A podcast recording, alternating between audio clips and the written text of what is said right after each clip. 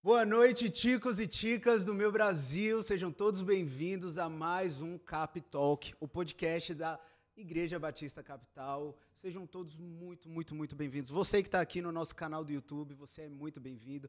Você que está escutando através do Spotify, seja aí lavando uma louça, indo para o trabalho, seja muito bem-vindo ao nosso episódio de hoje. Estou com muitas expectativas para tudo que vamos conversar nessa noite. Se você não me conhece, eu sou o Pedro, um dos ministros aqui da nossa igreja, então é muito bom receber você aqui. Sonhamos com esse podcast. E hoje eu, tenho, eu já estou olhando aqui para a minha co-host, porque hoje o pastor Jairo não está aqui comigo. Ele está de férias, cuidando do bebê dele, mas eu sei que ele está aí assistindo, então, Jairo, tamo junto. Cara, na próxima você está aqui. Mas eu quero apresentar também essa co-host que vai fazer aqui comigo este episódio. Eu também fiz um texto para apresentar ela, que é uma pessoa especial e eu não podia só simplesmente falar, né? Então ela, ela, então vocês já sabem que é ela, que é songwriter. Se você não sabe o que é isso, ela é compositora e que fala um inglês australiano que ninguém sabe falar, só ela mesmo. Ela fez três anos de Hillsong College, College e hoje lidera um time com mais de 200 voluntários na adoração aqui da nossa igreja, que é cheia do poder do Holy Spirit e que está livre, leve e presa da palavra do Senhor. Com vocês, Luísa Mato!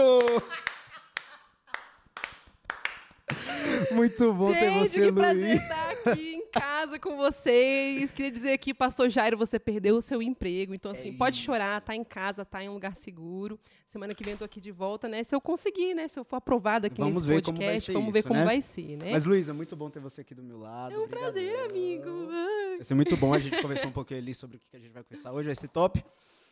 Quem pegou a referência do Livre, Leve e Presa? Pegou. Quem não pegou, manda aqui no chat que tá tudo certo, né?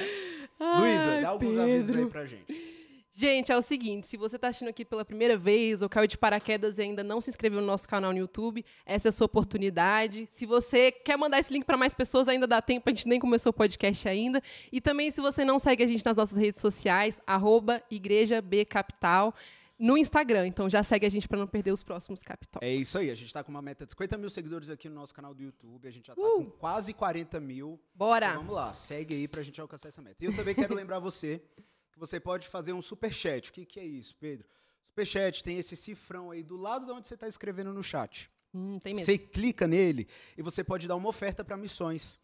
Todo superchat vai para a área missionária da nossa igreja. Então você manda uma pergunta, ela fica em destaque. E no final a gente vai fazer várias perguntas para o nosso convidado de hoje que você tem interesse de saber durante a nossa conversa. Então manda aí, seja no superchat ou não, manda a pergunta que no final a gente vai ter esse momento de perguntas e respostas. Não Uh! esquece de compartilhar, mandar para todo Dá mundo. tempo, gente. Nem curtir. começou ainda, bora. Dá esse joinha aí, ó. Só tem um joinha aqui aparecendo para mim. Então dá joinha aí para todo mundo fazer parte. É bom que o YouTube sugere para mais pessoas também, se você dá o joinha. Exatamente. Então, dá o like aí. Vamos apresentar? Nosso Bora. convidado de hoje? Bora. Vamos lá, chegou o momento da apresentação agora do nosso convidado. Então, se você não conhece ele, vamos lá. Ele que já compôs várias can... Não, Essa é a minha parte. verdade. Ele que já compôs várias canções que tocou o coração de vários brasileiros e que dedica a sua vida integralmente para o ministério que Deus chamou. Ele que é marido da Sinara há 10 anos, pai, pastor de campos da CC Videira Brasília, compositor, ou melhor dizendo, songwriter, né? Songwriter é mais chique. E que tem uma mecha branca no cabelo natural que não precisa nem de retoque, galera. Não dá É algo imitar. Não dá sensacional. imitar, é Vocês ver original. Com vocês, Carlos Carlos Dantas! Dantas! Rapaz, essa da mecha foi muito boa. Gente, olha isso daqui.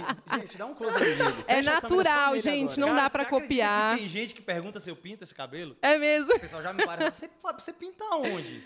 Aí eu fico, pois é, no barbeiro tal. Pode passar lá, pede pra ele fazer igual que ele faz. Meu barbeiro fica pé da vida. Faz parte do estilo, né? As pessoas querem Hoje, imitar. Eu acho que é a idade mesmo, sabe? Não, não. E, Cara, eu te conheci em 2017, você já tinha essa mecha. Ela só era menor. Ela não era tão espalhada assim. Filhos, né? o filho chega. e aí? Quando o filho chega, rapaz, começa a clarear a sua cabeça.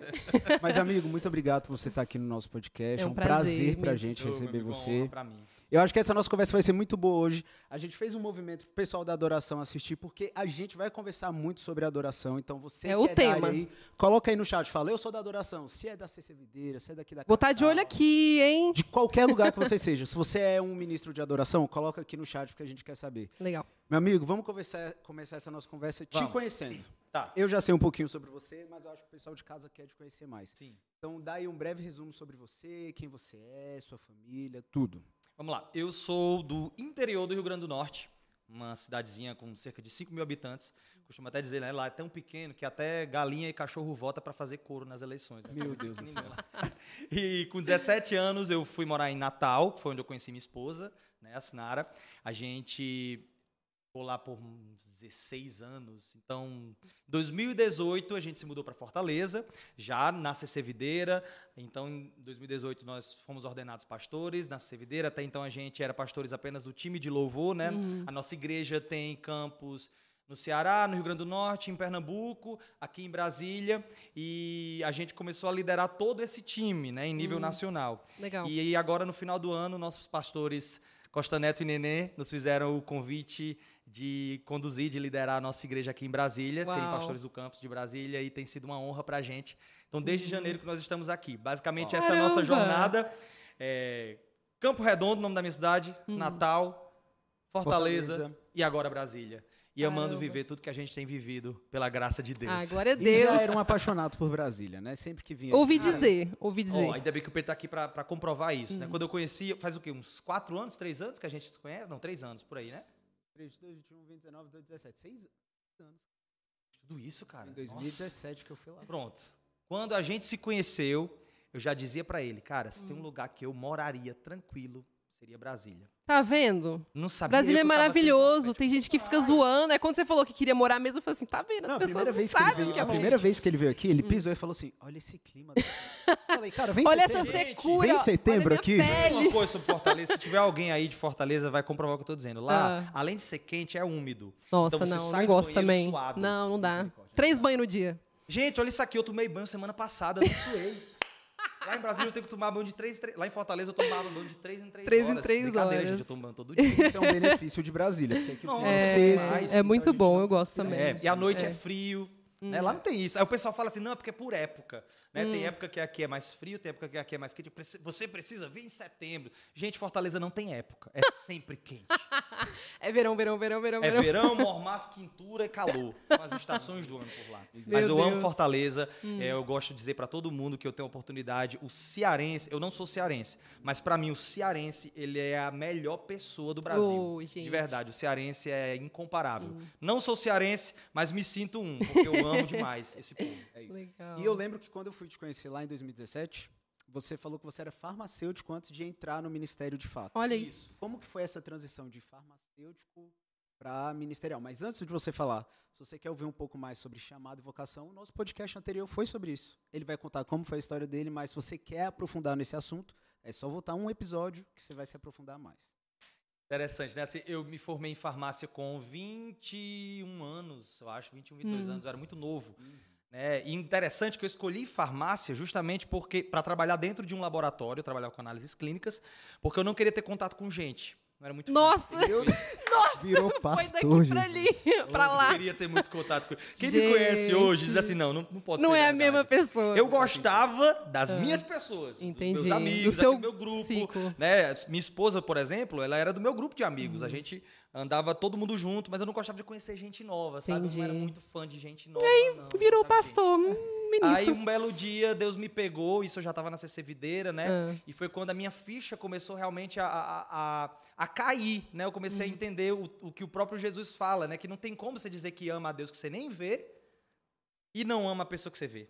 Hum. Então isso começou a mexer muito comigo. E eu fui muito honesto com Deus. Eu disse, Senhor, vou ser bem sincero aqui. Eu trabalho no laboratório porque eu não quero ter contato com gente. Hum. Eu não sou, eu, eu- eu acho que eu não amo gente, não. Acho que eu não amo pessoas, não. Então me ajuda. Eu comecei a pedir ajuda ao Espírito Santo nesse processo. E fiz o que eu chamo de uma oração perigosa. Eu pedi para amar pessoas. Ixi, Deus dá muita oportunidade. Já Nossa, gente, aí eu comecei a, a, a, a ser intencional em me aproximar de gente nova. Hum. E a partir da minha intencionalidade, foi sendo gerado dentro do meu coração um amor por pessoas. Quanto mais eu Uau. conhecia a história das pessoas, mais eu passava a amar as pessoas. Uhum. Nas suas diferenças, nas suas falhas, do Sim. seu, do seu jeito. Hum. E um belo dia, o Espírito Santo falou ao meu coração. Eu lembro demais desse dia, né? Eu estava fazendo um. um- Enfim, estava tendo uma experiência com, com um coach e tudo mais. E num belo dia, eu senti o Espírito Santo falando ao meu coração que eu seria pastor e trabalharia integralmente na igreja. Uau. Com pessoas. Só que eu, farmacêutico, trabalhando em três lugares diferentes. Tem aquela série, Todo Mundo Odeia o Cris? Eu era igual o pai do Cris. Tenho Ai, dois meu, empregos. Julius. Minha esposa podia dizer, ela não precisa trabalhar, eu tenho dois, meu marido tem dois empregos, eu tinha três. Nossa. Bom que eu digo três assim, né? Eu tinha três empregos. e aí é, foi um choque para mim, para minha esposa, porque a gente não se imaginava, a gente nunca se imaginou vivendo integralmente da obra, pastoreando pessoas, mas isso foi a forma como isso foi acontecendo foi tão natural a partir de uma intencionalidade nossa de se dispor para o que Deus tinha para a vida da gente. Legal. Foi muito natural como as coisas foram acontecendo, né? E hoje eu e minha esposa temos o privilégio, né, de estar pastoreando um campus da nossa igreja aqui em Brasília e tem sido uma jornada maravilhosa. Uau. Cada dia amando mais gente. Mas assim, você entendeu, diria, você né? entendeu que seria pastor, mas você se imaginou sendo pastor de campus? Não. Cara, foi outra, foi outro momento assim na minha vida que eu nós fomos ordenados pastores cinco anos atrás, ainda em Fortaleza, e foi até uma pergunta que o nosso pastor Sênio ele fez quando conversou com a gente sobre a ordenação. Né? Ele perguntou, Carlinhos, o que é que mudaria na vida de vocês se vocês fossem ordenados pastores? Eu disse, pastor, sendo bem sincero, eu entendo que existe uma autoridade dada pelo Senhor, dada pela igreja, existem ofícios que nós faremos por causa disso, mas no nosso coração não muda nada, porque pastorear pessoas não é o que nós fazemos, é quem nós somos. Então não tem a ver com título, tem a ver com quem nós somos. É então eu já me via, desde esse encontro que eu tive com Deus, como uma pessoa que cuida de outras pessoas, eu e minha esposa, né? Então a gente sempre foi. É, nesse sentido, a gente sempre agiu intencionalmente em cuidar das pessoas, porque a gente gostava. Agora, liderar um campus, pastorear um campus, foi uma surpresa muito grande. Por quê? Porque quando você fala de ser pastor de um campus, não é só cuidar de gente. Tem muito mais coisa envolvida. Gente, tem muito mais Você nem coisa. imagina. É gestão, é liderança, é, formar líderes, é estratégias. Você precisa ser criativo em algumas coisas. Então, assim, tem tanta coisa que as pessoas não enxergam, porque muita gente, a maioria enxerga o que acontece num palco. É. Né? Mas o Só pastor, chegar lá, subir. É, E ver a parte administrativa Nossa, da gestão de tudo que nossa, acontece. existe uma rotina na É semana gigantesca que nós fazemos para que o que acontece no domingo flua da melhor Muito forma. bem, é. Exato. né? Então, assim, existem muitas outras coisas. Eu não me imaginava fazendo isso, sendo bem sincero. Não é à toa que foi, foi bem assim, de Deus mesmo, a forma como. é, a forma como o Senhor falou com a gente, com os nossos pastores, sobre a nossa vinda aqui para Brasília. Porque se Deus não tivesse falado comigo, Pedro, confesso a você, eu não viria, não. Apesar de amar Brasília. Sim. Pra você ter noção, eu amava tanto Brasília que eu procurei emprego como farmacêutico quando eu comecei a vir. Caramba, Deus. e Deus falou, não é como farmacêutico, eu quero que você vai pra Brasília. Eu vinha muito campo. A gente já, tinha, já tem esse campus aqui em Brasília há quatro anos. Então eu vinha de vez em quando porque nós, lidera, nós liderávamos, ainda lideramos, na verdade, o louvor da nossa igreja. Então, de vez em quando eu vinha aqui, umas duas vezes no ano, aí eu falava para alguns amigos meus daqui: rapaz, se tu conseguir um emprego para mim em Brasília, um farmacêutico, acho que eu venho, porque a cidade é muito boa. Olha, onde- olha só onde é que eu tô. Olha só. Em Brasília, só que pastor. Em Brasília, Com só que pastor. Tem sido um grande desafio, mas Uau. cada dia eu realmente vejo que Deus é, vinha nos preparando, né, eu e minha esposa, para viver isso. Mas sendo bem sincero, se você me perguntasse é, seis meses atrás se eu queria isso, não queria, Hum. não me via, não me imaginava. Mas uma oração que eu e minha esposa sempre fizemos: a nossa vida está nas mãos do Senhor. Muito Se Ele quiser pra gente, nós vamos dar um jeito e vamos Uhum. fazer. Tem uma oração que a minha esposa, ela sempre fez, né? E eu também tomei isso pra mim. Ela, a oração que ela faz é: Senhor, me joga na fogueira. Ixi. Uau. Me joga na Aí fogueira. ele joga. Ou seja, vão ter momentos na vida, como tiveram várias vezes, né? Momentos na vida da gente que a gente vai fazer a vontade de Deus contra a nossa vontade, Hum, dentro de uma zona de insegurança que muitas vezes a Uhum. gente tem e usa isso como desculpa, sim. né? E também é, sem perspectiva nenhuma. Hum, Mas você precisa simplesmente se jogar. é isso. Porque a vontade de Deus é muito melhor do que a É. nossa. E ouvir a voz do Espírito é totalmente uma questão de confiança em Deus, porque você não tem certeza do que está acontecendo. Você ficar Total. questionando a racionalidade, né? Deus, mas por quê? Quero entender. Não É. faz sentido nenhum. Você queria vir para Brasília como farmacêutico e veio como pastor. Pastor. Quem explica isso? Só Deus Gente, mesmo. De verdade, olhando seis meses atrás, eu não, Você ia não rir. nunca na minha cabeça isso. De Você verdade. estaria em Brasília sendo pastor. É. Meu Deus Se alguém me dissesse isso, eu ia rir na cara da pessoa. Fosse igual o profeta. Sara. Sara riu quando Deus falou com Abraão, né?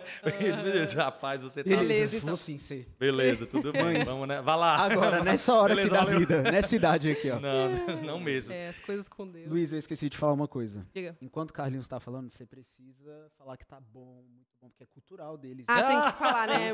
Muito bom. Lógico, Uau. gente. É isso. Uau, Cultura. Incrível, muito bom. É cultural deles. Tá bom, E isso, encorajamento, gente. Encorajamento. Vamos encorajando beleza. ele aqui pra ele falar. Nós precisamos encorajar uns aos outros. É isso. Então tem que encorajar mesmo. Tá bom. Muito bom, uau. Uau. A gente faz muito isso na nossa igreja. Muito, É, cara, legal. Encorajar Porque é uma tá conversa, né? Às vezes você pega, tá um Exatamente. silêncio. Legal. Vamos entrar então no assunto de é adoração.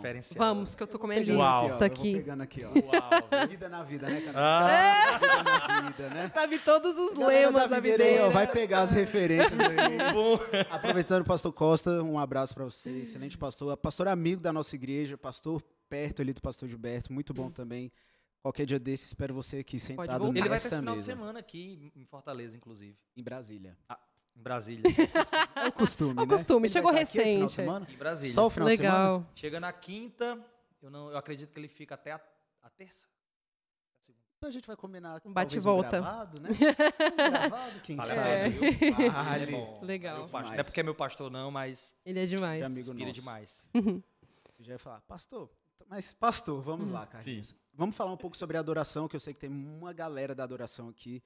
É, eu queria entender um pouco do Videira Music, como que ele começou, porque você já Uhum. era líder de adoração lá da Isso. Videira. E daí vocês decidiram ter a banda Videira Music, é mais ou menos isso? Como Isso. que funciona? Ainda quando eu morava em Natal, né, uns oito anos atrás, nós começamos o desafio de escrever as próprias canções. Hum. Como é que isso aconteceu? A gente cantava muita versão de outras igrejas Uhum, e a gente fazia as próprias versões. uhum. Até que no meio gospel mesmo começou a se criar um- a cultura de fazer as versões oficiais, né? Uhum. A própria Hilson estava chegando no Brasil, eles começaram a fazer as próprias versões, então a gente tinha que cantar as versões que eles escreviam. Afinal de contas, as Sim, músicas eram deles, São né? deles. é. E uma bela vez eu tive uma discordância em relação à versão. Eu virei Hum. pro pastor Costa assim disse, pastor, eu acho a nossa versão melhor, mais Uhum. bonita, eu acho que é mais cantável. Aí o pastor Costa virou para mim e fez assim, pois é, mas a música é deles, né?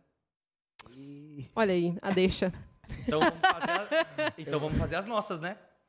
Eu tomei aquilo como um grande desafio. Uhum. Então, a partir dali, ainda em Natal, né, o, o Lucas Costa, que é o filho do pastor Costa, era o nosso pastor na época em Natal, inclusive foi ele que nos desafiou nesse sentido, nos desafiou a juntar um grupo de pessoas dentro do louvor e começar a escrever as próprias canções. Hum. Muito bom. Sem compromisso. Como assim sem compromisso? Porque às vezes você quer escrever uma canção, você quer logo que essa canção seja Oceans. Vai É, tocar nas Você mira rádios, lá. não sei o quê. Mas não, às vezes não Aham. vai ser. É. Mas só o fato de você ter sido fiel dando esse primeiro passo vai gerar muitos frutos lá na frente. Então a gente Uhum. começou a escrever sem compromisso. Uhum. Um belo dia, a gente pegou uma das canções que a gente escreveu e foi colocar na igreja como um desafio também. Hum. E a gente fez um movimento nos grupos da igreja, criou uma expectativa, então lançou essa primeira canção na igreja. E para nossa Legal. surpresa, a igreja é, acatou, Respondeu. respondeu Ai, e é se isso. Uhum. engajou muito nessa canção. Então, isso, de certa forma, a participação da igreja começou a impulsionar a gente a escrever mais. Hum. Ainda em Natal, a gente escreve- passou a escrever uma canção autoral a cada dois meses. Hum. Uau. Então chegou um momento que a gente estava construindo literalmente uma cultura de compor Hum. canções novas. Legal. Nesse inteirinho, eu- eu- nesse inteirinho eu e minha esposa se nos mudamos para Fortaleza. Já havia algumas das canções que a gente escreveu ainda em Natal, já estava tocando em Fortaleza também, no louvor da nossa igreja. A gente passou a- passaram a fazer parte do repertório geral. E em Fortaleza a gente passou a, a- ampliou ainda mais esse desafio. A gente passou a escrever uma canção autoral por mês Meu Deus. colocar no Uau. repertório uma canção Uau. autoral por mês. E aí eu lembro que no final de 2018, a gente se mudou para lá no início de 2018, e a gente faria uma conferência, uma conferência da CC Videira. Hum. Então, foi quando o pastor desafiou a gente. Porque a primeira coisa que o pastor queria, que a gente criasse uma cultura, desenvolvesse uma cultura de canções autorais, Hum. sem se preocupar com plataformas digitais, com venda de álbum, Uhum. o que naquela época ainda era o finalzinho dos álbuns, né, do- dos Uhum. discos, dos CDs. Então a gente começou a escrever sem compromisso com vendas, com Hum. repassar. Nosso compromisso era com a igreja local, É era isso. construir essa cultura. Quando a gente viu, a gente tinha muitas canções que estavam tocando na igreja, e foi quando a gente deu esse passo de criar, é, de gravar esse primeiro álbum, com 14 músicas. Nossa, Uau. gente, a gente foi assim uma noite maravilhosa. Então, a partir daí, começou a nascer o Videira Music. Hum. Foi quando a gente começou a pegar aquilo que a gente já vinha construindo há al- alguns anos, de Uhum. repertório autoral, e só transbordar isso nas plataformas digitais. Mas se você me pergunta hoje o que é o Videira Music, eu não diria nem que é uma banda, mas na verdade é uma expressão daquilo que acontece na igreja. Uau, na é o som da igreja, né? Porque você compõe ali músicas que falam, que nasceram na experiência da igreja local. né? Exatamente. E aí Legal. a gente mantém até hoje essa, é, esse, esse hábito de trazer canções autorais para a igreja. E aí depois de bom tempo é que a gente grava essas canções e lança nas plataformas. Então quando ela chega numa plataforma, ela já está tocando na igreja aí há um bom tempo. É que a igreja tem que viver primeiro para poder Exatamente. transbordar, E né? já Isso é muito bom. cultural de vocês escreverem canções. Hoje vocês escrevem quantas por ano, mais ou menos? Pedro, escrever, eu, eu perdi as contas. Uhum. Porque a gente, ao longo desse- desses, desses anos né, de composição, a gente acabou desenvolvendo também um método de composição para para passar isso para mais pessoas nos nossos campos. Nós temos nove campos hoje, né, em quatro estados. Então a gente encoraja os times a compor. Mas tem muita gente que nunca parou para escrever, não sabe nem por onde começar. Então a gente desenvolveu um método de composição para os nossos times Legal. de voluntários, para pelo menos dar um start. Lógico, tem gente que compõe no chuveiro, tem gente que pega um violão aqui, não, não, não, não, A sai música uma, inteira. sai a música inteira. Mas tem gente que não sabe por onde começar. Então a gente começou a fazer isso. É por que que eu estou dizendo isso? Porque hoje nós, eu não tenho noção de quantas canções são escritas, mas lançar nos, no- nos cultos, a gente tenta lançar pelo menos uma por mês. De todas essas canções É que bom, escreve, a gente escuta. É, algumas são apresentadas internamente para o time de louvor, em alguns momentos que a gente tem de adoração só com o time de adoração mesmo. Uhum. Mas lançar mesmo na igreja, a gente tem esse compromisso de pelo menos uma vez no mês a gente trazer uma canção autoral para a igreja cantar, né? Para a igreja participar. E existe um grupo de pessoas que escreve ou é só você? Ou o que time escreve? todo, tipo Como assim, as bandas. Pronto. Hoje a gente tem times de composição em todos os campos, Uhum. né? Como eu falei, eu tô, a gente acompanha. Infelizmente, nos últimos meses, como a gente teve toda essa mudança, eu tô aqui em Brasília, todo Uhum. esse desafio, acaba que nos últimos meses eu não consegui dar tanta atenção a esses grupos, mas a gente tem grupos de composição em todos os campos. Legal. né? Mas acaba que também na são sementes que a gente está plantando faz pouco tempo.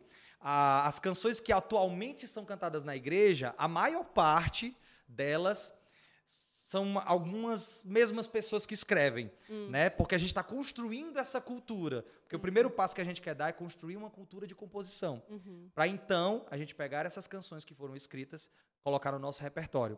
Né? Mas não é só eu. Tem eu, tem outras pessoas em Fortaleza, tem pessoas de Natal que escrevem, tem pessoas aqui de Brasília que escrevem também, Legal. de Recife. Então depende muito. Uhum. Depende. Hoje, hoje, graças a Deus, cada campus tem times de composição. Não fica centralizado. Legal, é bom que, que cada campus também tem uma experiência de adoração, né? Você abre um pouco mais o E leque. já pensou se dependesse, por exemplo, se dependesse só de mim ou do Homerson, que está lá em Fortaleza? Hum. No momento que eu saísse, acabava a composição. Uhum. E aí, eu estava construindo algo para mim É ou era isso. para o reino? Uhum. Né? Então, essa sempre foi a nossa, nossa preocupação. Construir algo que não parasse na gente. É isso. Por isso que a gente desenvolveu um método de composição, passou para os voluntários, Uhum. acompanha cada um, porque a ideia é que cada um escreva E mesmo. pernas e tem essa experiência. pernas, Desenvolva, né? e Isso é legal. desenvolva, baseado Legal na cultura do que a gente está vivendo. Legal, legal. Eu. Pode falar. Tô zoando. Nesse assunto de composição, assim, eu tenho algumas, assim, que eu sei que tem bastante gente da adoração assistindo, gente que já compõe, ou até que quer ter uma experiência de composição. E Sim. você que já tem essa experiência já há bastante tempo, eu tenho algumas perguntas separadas. A primeira é: quero compor. Por onde eu começo? Pronto. Eu costumo dizer que não existe o melhor método, O ideal. o método ideal. Hum, Não. Mas, se você não sabe por onde começar, eu posso te mostrar um método. E aí, o que é que eu faço? Geralmente, quando alguém chega com essa pergunta. Comece escolhendo uma inspiração. hum, Um tema específico. Para a partir desse tema, você fluir. Por exemplo, eu quero compor algo, algo que está queimando no meu coração é sobre a ação do Espírito Santo na igreja. hum, Ou então, tem uma série de mensagens que a, que a gente está pregando na igreja, eu quero fazer algo em cima dessa série de mensagens. Tudo Uhum. começa numa inspiração. Uhum, A partir dessa inspiração, eu busco base bíblica. O hum, que é que a Bíblia fala sobre isso? hum. Né? Se o Espírito Santo, que é- se é sobre o Espírito Santo que a gente vai cantar, o que é que a Bíblia fala sobre o Espírito Santo? Uma vez que eu medito no que a palavra de Deus traz sobre isso, eu vou dissertar sobre isso. Uhum. E esse terceiro passo é o que eu mais gosto dentro da composição, que é quando você- as pérolas começam a sair. Hum, E eu, eu encorajo as pessoas que começam a compor nessa sequência a, nesse momento de dissertar, escrever sem compromisso com rima. Vai Legal. escrever um texto. Tirar a pressão, né? Você só. Gente, Só Só flua no texto. Por quê? Porque quando você tem muito compromisso com rima, você acaba colocando na canção a primeira coisa que vem na sua cabeça. E geralmente a primeira frase que vem na sua cabeça é uma frase que já vem de outra música. Hum. E aí que surgem, uma canção- surgem as canções clichês. É, Né? Que é todo mundo cantando a mesma coisa. Espírito Santo. Mesmas rimas. Aham. manto. O sangue de Jesus é a minha luz. Você começa a querer rimar. O sangue de Jesus O que, tem que rima poder. com luz? É que rima com luz, capuz. Aí a pessoa começa a colocar umas palavras que não tem nada a ver. Jesus! Jesus rima com luz, que rima com cruz. Aí começa a colocar uma dos frase. Cruz. Não é? Então, assim, É. quando você escreve sem compromisso com rima, você fica mais livre para fluir. Uhum. Pronto, uma vez que eu preparo essa. Eu, quando eu tô fluindo em dissertação, gente, eu escrevo páginas Uau. de uma canção até ela se tornar uma canção finalizada, né? Uhum. Aí pronto, aí depois disso eu começo a selecionar as frases que mais. é, que mais descrevem a essência do que eu quero trazer naquela canção Uhum. E bom. tudo mais. Quando eu escrevo em parceria, que eu gosto muito de escrever em parceria, ainda mais quando se trata de uma canção corporativa, ou seja, uma canção para o corpo cantar, para a congregação cantar, eu, eu particularmente, né, prefiro escrever em parceria com alguém. Hum, Pra não ficar muito o que o Carlinhos quer dizer. Mas Sim. ser algo que a igreja, que reflete um pouco do que a igreja quer. Aí Uhum. nessa dissertação eu sento com mais alguém e a gente conversa sobre. Isso é muito bom, porque a gente. Qualquer pessoa, né, quando você escreve algo da sua perspectiva, é- normal que tenha só a sua visão. E a Isso. igreja é corpo, a gente precisa uns dos outros. Isso. Então, assim, mostrar a sua música, dar um feedback, receber um feedback, compor junto, é algo que faz parte da vida da igreja. Isso é Não, perfeito. muito e aí no bom. próximo- nos próximos passos é que eu entro com a parte musical mesmo, Hum. né? De ter alguém que toca, alguém que canta melhor, ou enfim, alguma, alguém da parte musical mesmo, pra finalizar essa canção comigo. Uhum. É, outra coisa que eu costumo muito fazer, né? Às vezes do nada vem uma inspiração de uma linha melódica na minha cabeça, Hum. pra um refrão, pra uma ponte. O que é que eu faço? Eu pego meu celular e gravo. Legal. Por quê? Porque às vezes quando a gente está compondo, tem um certo vício de quando vem uma linha melódica na sua cabeça, você quer logo colocar letra. Hum, Mas qual é o problema? Se a sua inspiração para aquele momento não for para letra, for só para melodia, você vai querer colocar a primeira coisa que vier na sua cabeça. é, aí não fica bom. Aí de que, que adianta? Aí você gasta a Uma melodia. melodia linda. É. Que às vezes vem no momento de inspiração que você tem, Uhum. mas com uma letra que é só um encher de linguiça. É. Então eu gosto de guardar mesmo. Eu faço, eu sou bem intencional em guardar algumas melodias, algumas harmonias quando eu pego o teclado lá em casa. Eu gosto de guardar e pegar letras que eu parei para pensar nisso, para meditar nisso, para buscar no Espírito Santo isso. Hum, E às vezes nisso eu- a gente consegue escrever uma canção é, que inicialmente não tinha nada a ver com aquilo, mas quando foi juntando saiu muito melhor do que a ideia inicial. uhum. E outra coisa, fazendo isso, a gente consegue, por exemplo, escrever canções em parceria com pessoas que não cantam e não tocam. Por exemplo, tem uma canção que hoje é, tem abençoado muita gente na nossa comunidade, o nome dela é Haja o que houver. Hum. Essa canção eu escrevi em parceria com o pastor João Vitor, que era pastor aqui na Aham. Brasília, Uhum. e agora ele está em Fortaleza, no nosso campus sul, e a gente veio para cá. Ele é muito meu amigo. O pastor João Vitor, ele não é do louvor. Hum. Não tem nada com louvor. E ele começou a escrever sobre uma perspectiva acerca de Deus na dor. Hum. E aí ele mandou esse texto para mim. Ele disse, Carlinhos, eu estava aqui no meu devocional, meditando sobre isso, eu escrevi esse texto. O que você acha da gente transformar isso em canção? Legal. Aí foi quando a gente começou a conversar mais sobre o assunto, peguei esse texto e a gente transformou em uma canção.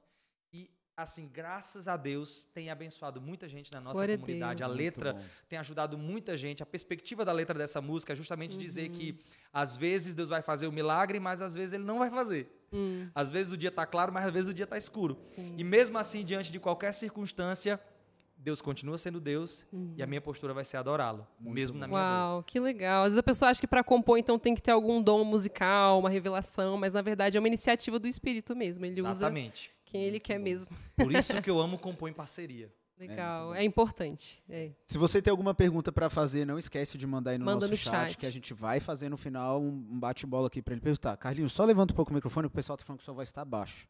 Isso. assim, Perdão, O minha som. gente. Melhorou agora. Beleza. É, minha outra pergunta ainda sobre composição é que sempre tem aquele famoso bloqueio criativo quando Sim. tá compondo, né? E a nossa, acho que a nossa reação natural é meio que desistir e falar assim, ah, eu não tô conseguindo sair dessa parte, esquece essa música, sabe? Mas o que, que você faz quando isso acontece, assim? Você desiste ou você volta depois? Como que é? Ou se você tem alguma estratégia para passar por isso? Certo. Eu, quando eu tenho algum bloqueio criativo, eu vou fazer outra coisa.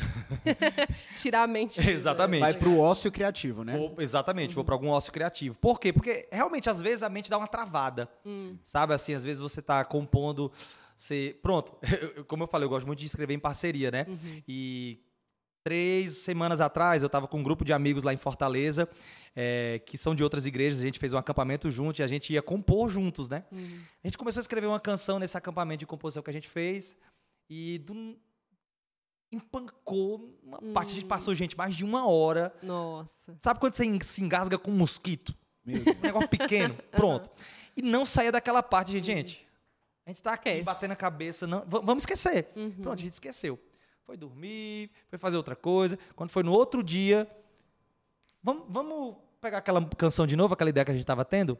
Em 30 minutos saiu. Meu Deus. Uau. Então, às vezes, você só precisa parar Uhum. Na hora de um bloqueio Descansar. criativo. Descansar sua mente. E se você compõe intencionalmente, é, eu particularmente gosto de parar intencionalmente, periodicamente, para compor. Se você compõe intencionalmente, existem. Às vezes você pode se sentir um pouco pressionado de tem que sair uma canção, Tem que terminar. tem É. que terminar. Isso é muito perigoso. Hum. Por quê? Porque nesse tem que terminar, às vezes você não flui da forma que você precisava fluir E força, né? e força a sua mente. Então, eu, particularmente, quando eu tenho um bloqueio criativo, eu vou para o ócio, vou fazer alguma coisa que eu gosto. Gosto muito de assistir série, de comédia. eu vou descansar minha mente. Legal. Vou. é, depois eu paro um pouquinho para orar, para buscar uma inspiração de Deus mesmo. E aí volta a fluir. Uhum. Mas é muito bom identificar o momento do bloqueio para você não ficar Se desgastando. se né? desgastando, porque às vezes esse desgaste trava você por mais tempo. Uhum. Percebeu que está travado o processo criativo? Só para. Uhum. Descansa. Descansa a mente, faz algo que você gosta, coma algo que você gosta, porque é bom também um açúcar Vai às que sai. inspiração. Vai que o meu problema é Vai falta pra um de açúcar. restaurante, come alguma coisa. Legal. Mas isso é muito bom, né? Uhum. Vai buscar um pouco da presença de Deus sem compromisso com, com canção. É e isso. tem funcionado muito, Uhum. né? A, a gente às vezes trabalha também é, na nossa igreja, a gente tem uns espetáculos de Páscoa, espetáculo de Natal. né? Eu, sei que aqui na capital o trabalho que se faz com o espetáculo de Páscoa é Uhum. algo surreal. Eu estava vendo ainda há pouco a, a- a estrutura que vocês fazem Uhum. na preparação para os, os musicais, para os espetáculos. E a gente tem tentado fluir também mais nisso, nessa Legal. parte criativa. E tentando trazer sempre uma canção autoral também nos espetáculos Hum. de Muito bom. Natal, de Páscoa. Uhum. Então, às vezes, a gente trabalha também com, com uma deadline, né? Com, Uhum. Cara, é isso. Eu- eu- eu- Luísa tá desesperada nesses dias. porque, assim, exatamente. é- é, quando você compõe, é, é bom ter essa liberdade de você não ter data pra terminar. Mas quando tem um prazo, você precisa terminar. É. Então, assim, é meio que uma linha tênue entre, assim, tá, Sim. eu vou descansar agora, mas depois eu volto na música. E também, eu, eu creio muito, assim, que a jornada de composição é muito... É uma jornada de humildade também. Porque, às vezes, a Sim. música não tá do jeito que você queria, mas exatamente como o Espírito Santo quer usar. É. Entendeu? Gente, nossa, Luiz, bizarro. isso aí que você tá falando é muito, é muito bizarro, mas Assim, é ai, muito, podia tá muito melhor. interessante, sabia? Ano passado mesmo, se Hum. tiver alguém da CC Videira aí, é melhor nem falar nos comentários. Ai, mas, mas ano passado mesmo, no espetáculo Fala, de galera, Natal, fala, a gente fala, fez algumas canções autorais, né, para o espetáculo de Natal, e uma canção que acabou levando o tema também do espetáculo. Hum. Mas, gente, eu não gostei dela. Sabe aquela canção que você faz assim, Eu sei, gente, eu sei. Eu sei bem. quando tocava ela, porque tinha que tocar, eu parava assim, gente. Mas assim, ô, Ô, Jesus, ô, mas. Jesus, por quê? Ah, Obrigado, Senhor, é isso mesmo. Você acredita que eu recebi testemunho dessa canção? Olha aí. De gente que disse: olha, essa canção por causa disso, disso, disso, Deus fez isso, Glória isso, isso comigo. Aí eu parei assim, eu, Senhor, tá bom, perdão, eu não vou, Não vou falar dessa. não vou É falar isso, mais É nada. isso. Por isso que é importante não tornar É. sobre, sobre o nosso gosto É. ou a nossa preferência. Isso é muito difícil no meio é, artístico, né? Agora, sobre esse negócio que a gente tava falando, né, de ter que cumprir prazo e ter cuidado com isso, é por isso que eu gravo Hum. muita coisa. Eu, tipo assim, eu tô num banheiro. Às vezes eu tô no banheiro, gente. mi- minha esposa, se ela tiver nos comentários, ela vai confirmar isso. Quando eu tô no banheiro, eu não consigo ficar sem cantar. Sem cantarolar. Pode ser o banheiro da igreja, pode ser o banheiro do vizinho, pode ser o banheiro que for, da sua casa, se você me convidar um dia pra ir na sua casa. Vai cantar. E ela fica morrendo de vergonha, porque eu tô no banheiro na casa do povo. Aí do nada eu começo a cantarolar. E geralmente, nesses momentos, vem ideias na minha cabeça. Aí você Inspirado. pega o celular. Aí eu Inspiração. pego o celular e pum, começo a gravar. Aí o que acontece? Quando eu tô com um bloqueio criativo, outra coisa que eu faço também é ouvir as minhas gravações.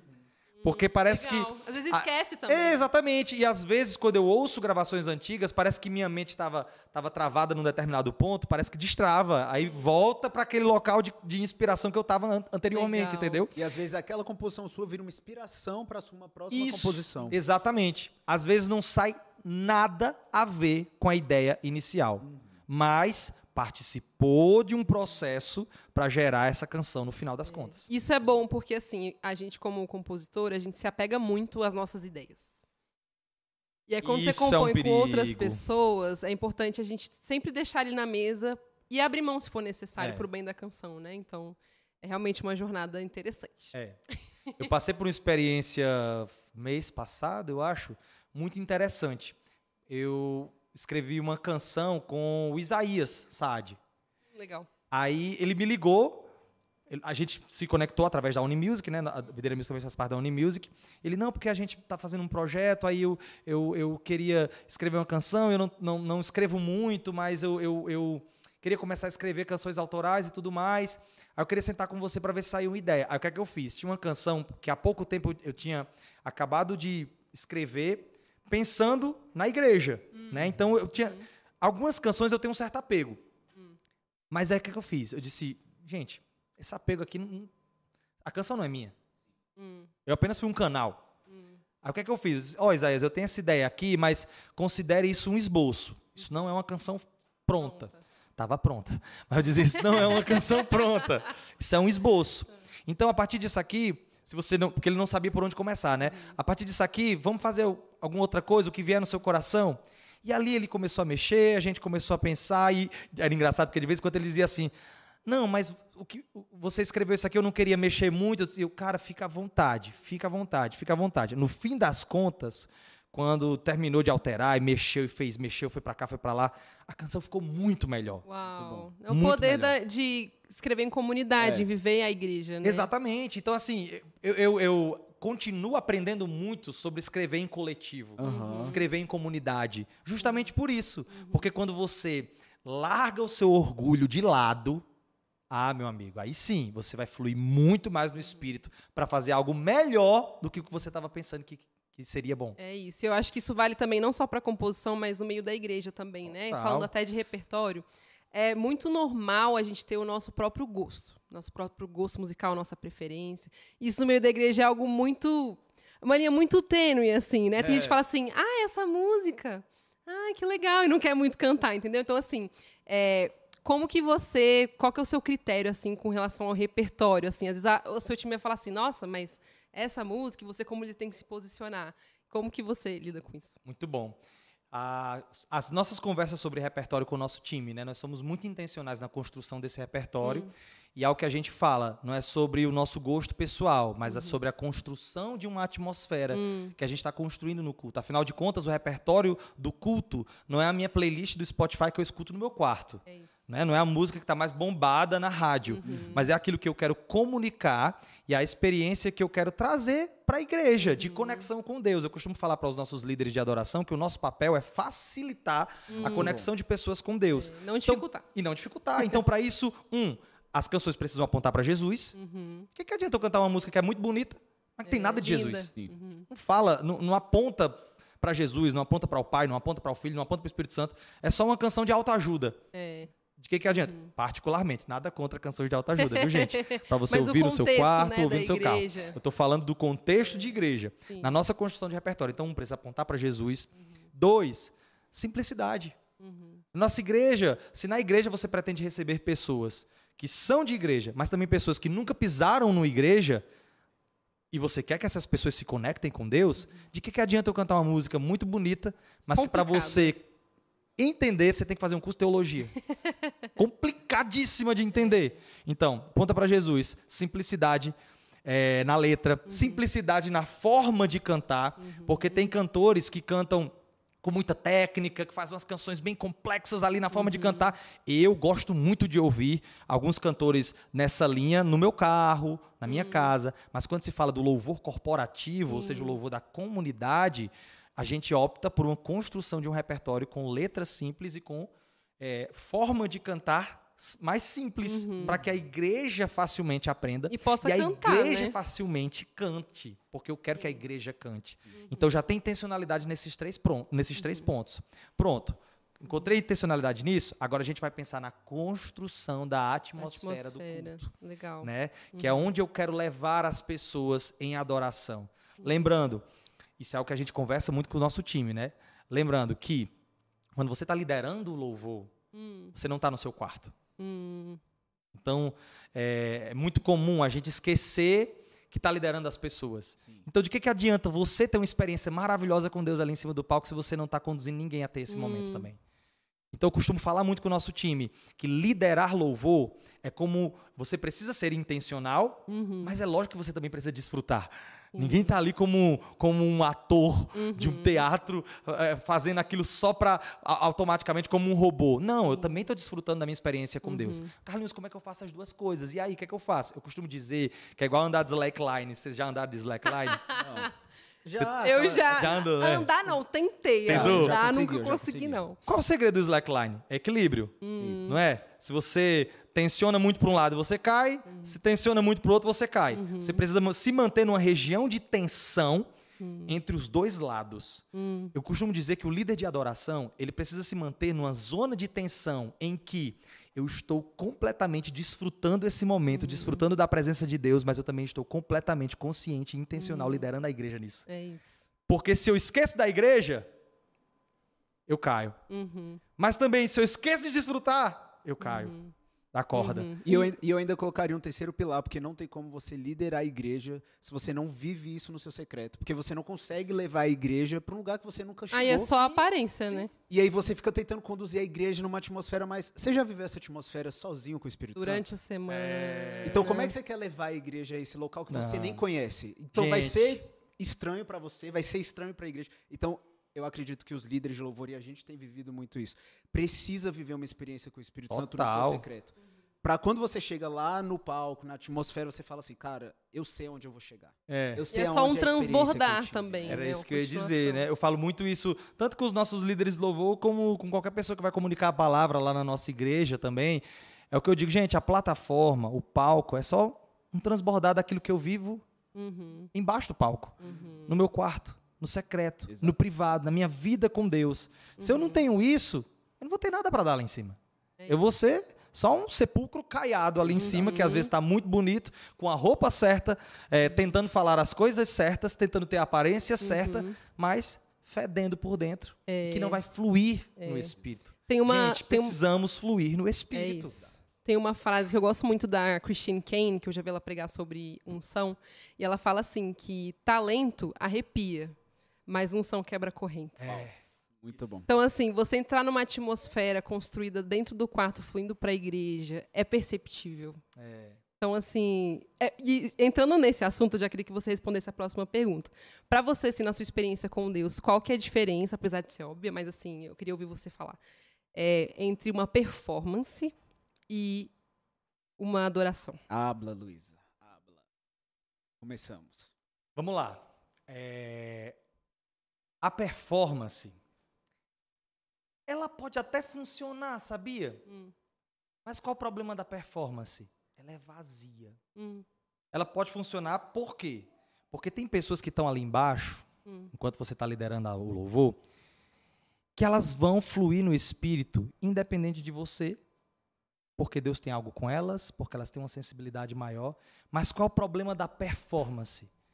Aqui a performance, ela é vazia, hum, se ela não tiver o fluir do espírito. hum, Um adorador de verdade, ele se preocupa em fluir no espírito hum, em apontar para Jesus.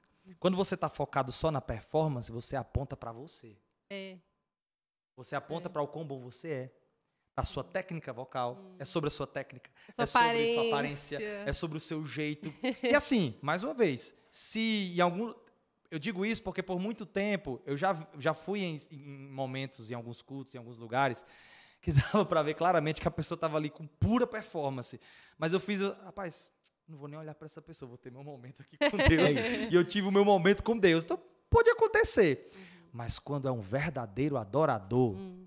não é que pode acontecer, uhum. É que vai acontecer. É é que vai transbordar. Uhum. Então, vida com Deus é diferente de performance. Uhum. A performance aponta para si, a vida com Deus aponta para Jesus. Uau. E se ele é o dono da igreja, quando você aponta para ele, aí o espírito flui de uma forma que a gente não consegue contabilizar, que a gente não uhum. consegue segurar, porque não a gente controlar, de... né? Não consegue porque controlar. Não é Por quê? Porque o adorador, ele dá o protagonismo para Jesus. O hum. performático, ele dá o protagonismo para si. Uau. É aí eu vejo que essa é a diferença, entendeu? Uhum. É a quem você dá o protagonismo do culto. E quando louvor, a gente tem essa consciência de tipo, Deus, eu preciso ser canal de bênção para a igreja. Eu não quero ser simplesmente uma muralha para o seu agir. É. E você começa a ter esse entendimento e você fala, Deus, eu tenho que me esvaziar de mim. É. Tem que ser o Senhor. Então isso. eu preciso buscar isso. isso. Eu preciso ter essa busca intencional. Uhum. E assim, eu sei que a gente está falando muito de ministro de adoração, mas eu acho que é qualquer ministro que sobe ali no altar, na plataforma, Sim. precisa ter uma busca intencional é. do Espírito. Seja ministro de adoração, precisa, seja um pastor, um ministro, o que for, a gente precisa buscar no nosso secreto para chegar no lugar para passar para a igreja. É. E aí a gente não atrapalha o que Deus quer fazer. É. Porque ele vai fazer, porque a igreja é dele, não é nossa. É. E entender que é independente da gente, né? Às vezes a gente é, se enche exato. muito, né? Tipo, nossa, eu vou cantar, eu, ah, eu vou solar. Eu, eu adoro essa palavra, solar. eu, eu, vou solar essa música, eu fico, ô oh, Jesus. Não, porque é a minha música, né? a minha música. Porque essa é a minha música. É, é importante ter essa consciência. Ô, oh, Jesus, bichinho. Faz muito tempo que a gente não escuta isso, né? Mais ou menos. É porque é uma, é uma, cultura, assim, no meio. Sendo sincera, assim, no meio da adoração, a gente tem muitos artistas, pessoas que gostam de cantar, pessoas que gostam de é. atuar. É muito normal ter esse linguajar. Sim, sim. Sabe? E assim, graças a Deus, tem muitas pessoas vivendo o seu chamado uhum. na área uhum. musical. É, principalmente aqui no Brasil, tem muito cantor itinerante uhum. ditando o, o, louvor dentro do Brasil, né, com uhum. canções que tocam em vários lugares e que abençoa muita gente. Eu acredito uhum. demais que Deus tem algo específico com muita gente. É. Mas quando você está num louvor corporativo, no louvor de igreja, o negócio é diferente. Hum. Não é sobre o seu ministério e o seu chamado. Hum, uhum. É sobre Jesus dentro do corpo. Então existe uma diferença. Por que, que eu estou dizendo isso? Porque muita gente se engana é, às vezes admira demais um itinerante, e mais uma vez, nada contra uhum. os itinerantes, pelo contrário. Eu vejo que Deus usa poderosamente muita gente de várias formas em vários lugares. Mas o problema é que às vezes um ministro dentro da igreja está olhando para um itinerante e achando que o chamado dele também é cantar do jeito dele, da forma dele, e é sobre a música dele, sobre a carreira dele. Uhum. E por causa disso, é, não está fluindo mais dentro do corpo. Por quê? Porque está olhando demais para si. Uhum. Entendeu? Quando você quer fluir, é, quando você quer conduzir a igreja, você precisa tirar os olhos de si. E aí morre esse negócio, essa história de meu solo, hum. essa história de minha música, hum. essa história do meu arranjo. Porque não é, não é mais meu arranjo, é. não é mais minha é. música, não é mais meu solo. É, é a minha igreja, Uau. é a minha comunidade. Hum. O que é o melhor para conduzir a comunidade em adoração. Hum, o que é melhor para a igreja. Para a igreja. E é diferente quando você está numa igreja local, de quando você está numa conferência que você foi convidado para é. ir lá. É diferente. A é igreja é diferente. local é os é o corpo ali da sua família, uhum. é onde você congrega. É, família, pronto, você falou tudo, família. É totalmente uhum. diferente, né? É o corpo. Apesar que eu tava falando pra Luísa hoje, que eu tô meio que viciado nas novas músicas da Gabriela Rocha. Tá lindo demais o álbum dela, gente! Cheio de Jesus. Cara, mas é porque, mas a Gabi, você, você dá para perceber que ela, aquela mulher tem vida com Deus. Viu? Tem. Muita, cara. É, é ela é uma mulher de Deus. Eu tive o privilégio de conhecer assim, né? Ela rapidamente. Ela gravou uma das canções que a gente escreveu junto com a Rebeca Carvalho, que é aqui de Brasília. Sim. Né? Eu tive o privilégio de escrever uma canção, o nome é Até Te Encontrar, que a Rebeca gravou junto com a Gabriela Rocha. E eu conheci rapidamente, assim, a, a Gabriela. Cara, aquela menina tem um som. Hum. É, ela tem um som, é diferente. Por isso que eu digo, essa questão dos itinerantes, né? Que eu acredito que Deus tem algo específico para cada um. Sim problema é que às vezes a gente está projetando, projetando em alguém algo que Deus quer fazer diferente na sua comunidade. Exato. Né? por quê? Porque é uma porção que ele derramou sobre ela, sobre a Gabriela. E não especificamente sobre a sua comunidade. Pode ser que Deus queira fazer algo diferente na sua comunidade, no louvor da sua comunidade.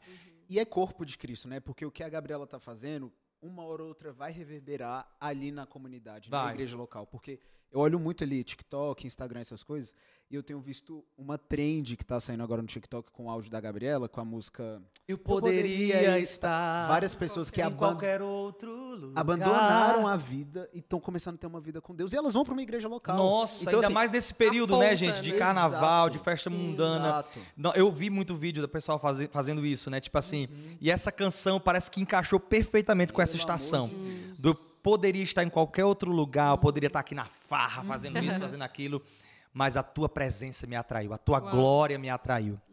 Nossa, aquela Chorei demais, Deus meu. Deus. glória. E voltando Já aqui um chorei pouco- demais ouvindo essa canção. também, misericórdia. É, Gente, lágrimas. É, voltando para essa questão da igreja, da igreja local, né? Como que você compõe? Eu recebo muito esse tipo de pergunta, assim. Como que você compõe uma música congregacional? Porque é normal a gente ter experiências com Deus e compor a nossa própria experiência. Mas o que faz uma música ser congregacional? A gente falou muito sobre humildade, né? Uhum. E eu vejo que começa muito aí, de entender que a canção não.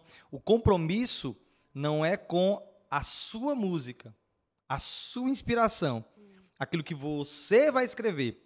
Mas o compromisso é aquilo que a igreja precisa cantar, aquilo que Deus quer trazer para a minha comunidade nesse, nesse momento, nessa estação. Então, a partir desse coração humilde, de entender que não é sobre a sua inspiração especificamente, mas sobre o que a comunidade, que o Espírito Santo quer comunicar à comunidade nesse período, é que a gente vai começar esse processo. Por exemplo, na nossa na, na Videira, né, a gente tem muito esse costume de cantar canções autorais. E uma das coisas que a gente faz, eu até estava falando aqui sobre a questão de repertório, a gente usa também isso para escrever canções.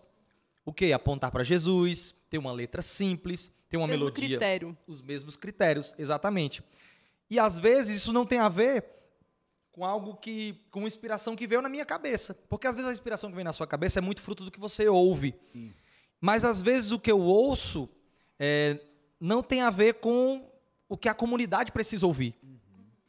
Então, eu vejo que para você compor uma canção corporativa, uma canção para a comunidade, você precisa passar isso por um crivo, seja dos seus pastores, seja dos seus líderes, e ter a humildade de mudar, E ouvir. de ouvir e mudar aquilo que precisa ser mudado para que essa canção se encaixe. Teve canções que eu escrevi, é, que eu comecei a escrever para a nossa comunidade, que quando chegou para os nossos pastores, o pastor disse, Carlinhos, era, eu acho que seria melhor assim. Seria melhor assim. Se você tem aquele orgulho de que é a sua obra, você não vai querer mudar. É, porque nessa hora você tem duas escolhas. Ou você fala assim, amém, vou ouvir meus pastores líderes, porque é isso que Deus tem pra mim. Ou falar assim, caramba, eles não me apoiam. Isso. Ninguém escuta a minha ideia. Isso. Aí Mas quando vem aqui, você ó, tem um coração humilde, por isso que eu falei de humildade logo. Quando você tem um coração humilde e de querer, querer realmente contribuir com a comunidade, você vai receber- não vai receber dessa forma. Você vai receber com leveza, você vai mudar o que precisa mudar. Você não vai se preocupar com o seu nome lá no songwriter, né? Compositor, fulano de tal. Não, porque a Uhum. canção a não é música. sua. A canção é do corpo.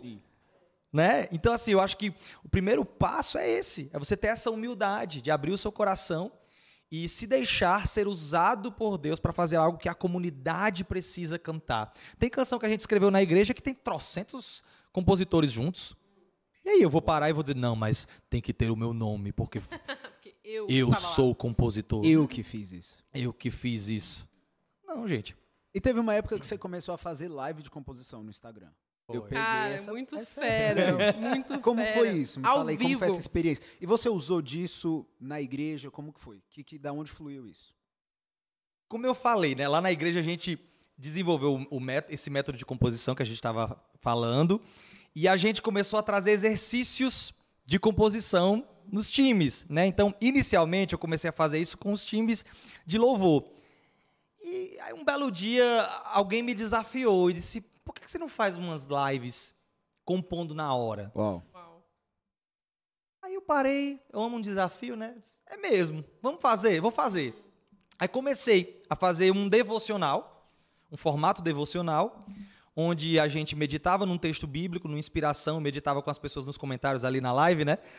E aí a canção começava a surgir. A ideia, a minha ideia com essas lives era justamente mostrar para as pessoas que às vezes a gente mistifica demais o processo de composição, que pode ser muito mais natural, uhum. E muito mais simples, é. intencional, muito mais simples. Tem gente que não, porque eu tenho que acender uma velinha, eu tenho que não sei o quê. Amém. violão. Se esse é seu pegar o violão aqui, o violão tem que ser violão tal e tem que a luz estar Acordes essa cor, menores. Aí não sei o quê Colocar um manto branco. um manto assim, branco. Amém. Se esse é seu processo, nada contra. Cada um tem um processo, né? A Ana Paula Valadão escreveu uma canção no chuveiro. Ela tava contando um testemunho um dia desse. Eu tava ouvindo que ela, no chuveiro mesmo, ali veio uma canção e tal, e saiu. Glória a Deus. também. Né? Você tá tomando banho ali, cantando. É, glória a tal. Deus. A gente vê que não é sobre o método, né? É, é. Mas aí eu- o meu objetivo com as lives era justamente, de certa forma, desmistificar esse processo de composição Legal. e tornar isso muito mais acessível.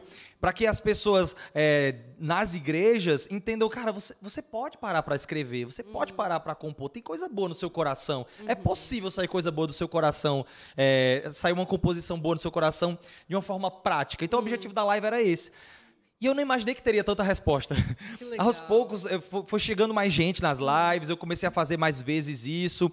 E enquanto a gente estava naquele processo de constru a gente construir as letras das músicas junto com quem estava na live, o pessoal Nossa, você manda uma ideia. somando ideia, comentando, aí a gente ia conversando, aí a canção ia fluindo. No final saiu uma canção que foi fruto de uma galera compondo junto comigo na live, né? E, e o fruto disso era muito legal porque nesse processo Deus falava muito com a gente, era um de- é um devocional. Né? Então a gente estava fazendo isso toda semana. Aí quando eu cheguei, entrei nesse processo de vir para Brasília, meu tempo ficou um pouco mais corrido, eu não consegui mais fazer. pouquinho. Mas a partir desse mês a gente pretende voltar com as lives de composição e tem sido muito bom. E acaba sendo, Pedro, uma forma de me manter eh, praticando isso. Porque que é que eu percebo? Quando eu passo muito tempo sem escrever, dá uma travada. É. Dá uma travada Perde a mesmo. Perde o. Assim, a mente para de fluir mais naquilo. Eu não sei se é uma característica minha, pode ser algo pessoal meu. Hum. Né? Cada um tem um- uma forma diferente de fluir nisso. Mas na- no meu caso, em composição, quando eu paro de compor, a inspiração seca. Hum. Eu só lembro daquela história do azeite da viúva, né? Que Eliseu falou, ó, manda pegar uns, uns vasos aí com o vizinho e o azeite que você tiver derramando nesses vasos. E aí o texto bíblico diz que enquanto, a- enquanto tinha vaso lá e a viúva foi colocando azeite, foi jorrando azeite. Quando isso. parou de ter vaso, parou o azeite. O azeite, na verdade, não ia parar. O problema nunca foi a falta de azeite, foi a falta de vaso. Aí eu tenho Uau. tomado isso para minha vida de composição. Quanto mais eu pratico, quanto mais eu faço, mais flui. Todas as vezes que eu paro de, de compor por algum motivo, tempo, coisa do tipo, a inspiração dá uma secada. É isso. Se a gente só parar pra escrever quando tá inspirado, ixi. E aí Perde, prova, pelo menos para mim, né? Prova que a inspiração não vem de mim, vem dele. Hum, Se eu for esperar vir uma, inspira- uma inspiração minha pra compor, ixi, vai sair nada, porque dentro de mim não tem nada de bom se não for ele. é isso. Agora, quando intencionalmente eu, eu busco, confio e pratico, começa a fluir, começa a fluir, começa a fluir. Legal, Impressionante. legal. Mas eu, Eu- pretendo voltar com minhas lives. Volta mesmo, que agora a gente vai lá mandar umas ideias, né? Escrever uma música. Eu nem sou compositor, eu assisti. Eu ficava lá falando. O Que que eu tô fazendo aqui? Não, não é o que eu tô fazendo. Eu queria entender o que, que tava rolando. Eu falava assim. E daí ele falava assim: me manda aí, me manda. Daí ele tava com a Bíblia aberta, ele falava assim: graça, vamos lá, graça. Como que a gente vai envolver essa graça? Que bicho maluco. Mas alguma dessas canções Gente. que vocês fizeram na live deu bom assim? Rolou, virou uma canção de fato? Ou era Uma mais um inspiração, né? ali é um começo. galera? Assim, muita gente até, até vinha falar depois, porque quando você participa do processo criativo, você cria um apego. Tem, tem coração seu ali, tem frase sua ali, né? Então muita gente depois da live vinha falar comigo, grava essa música, ah, porque não sei o quê. Mas, gente, de verdade, eu não fazia a live com compromisso de gravar a música. Eu fazia com compromisso de praticar o que Deus estava colocando no coração, né? Então, eu nunca gravei mesmo as canções que saíram nas lives, mas eu pegava ideias. Por exemplo, tem uma canção que a gente lançou, o nome dela é No Caminho, que a gente fez para um, pra a Páscoa do ano passado. A gente acabou gravando também porque a igreja pegou muito. A ponte dessa canção, que. Ah, não, não é No Caminho, não, perdão, confundi. O nome da música é Forte o Suficiente. A gente fez faz um bom tempo. A ponte da canção Ela diz assim: Eu te adoro, eu te exalto, minha vida entrego inteiramente para ti. É só esse trechinho. E a gente ficou repetindo. Esse trecho nasceu em uma live. Uau. Então eu peguei o trecho de uma live e coloquei em outra canção que eu estava construindo. Que aí é o lado bom de você não ter compromisso, Não não ter apego à ideia inicial. Hum. Porque quando é comunidade, você consegue pegar de um lugar, lógico, com coerência, né? Porque eu também não vou começar cantando aqui sobre a viúva de Naim e enfiar o, o testemunho da mulher do, do- da hemorragia. Uma coisa não tem nada a ver com a outra, e aí do nada eu falo aqui de- da criação da serpente. Então, assim, é você fazer algo com coerência. Né? Então, o, o bom de escrever, de certa forma, entre aspas, gente, pelo amor de Deus, sem compromisso, é isso. Porque você fica livre para fluir e acaba saindo coisas que você nem imaginou que tinha no seu coração. Já pode Legal. live. Legal. Eita, Deus. Vamos, Luísa. Vamos, agora Vamos. eu tô impressionada. Vamos fazer uma live? Vamos, que vamos, vamos. uma música que a Luísa fez Ai, pro, porque a socorro. gente tem a visão do ano. E daí quando É. ela tava na Austrália, o pastor Gilberto desafiou Hum. mesmo ela a escrever uma música pra aquela visão. É, foi um desafio, porque nesse Foi caso foi, incrível. foi uma música pra uma visão, não necessariamente a gente estava vivendo, era fruto, mas assim, a gente ainda ia viver. Eu lá da Austrália, meu Então, Deus, me- eu comecei a orar, conversei com algumas pessoas, porque eu não estava aqui, sabe? Sim. Mas foi muito especial, assim, voltar, foi no final de 2019, né? Voltar, apresentar essa música, a gente cantar na virada do ano, e eu falei assim, Nossa, cara, realmente não é sobre mim. Sim. Se eu, me se eu tornasse sobre mim, eu falo assim, pastor, não vou. Tipo, não quero. E que é um desafio, assim, os pastores sempre colocando a gente na fogueira e a gente pode muito bem falar assim, ah, não, tô bem, tornar Lembra sobre da a minha gente, oração né? lá do início. Senhor, me coloca na fogueira. É, pois é, e ele coloca, coloca mesmo. Você, você fez, você fez o, curso do Houston College, Fiz, é isso? fiz. A, a parte de worship. Sim, de composição. Ah, e, eles são bem intencionais, né? Então, pô, São, são mesmo. Você pode estar sem inspiração nenhuma. Teve um desafio que a gente fez que era 12 músicas em 20 horas. Nossa. Uau. Eu morri.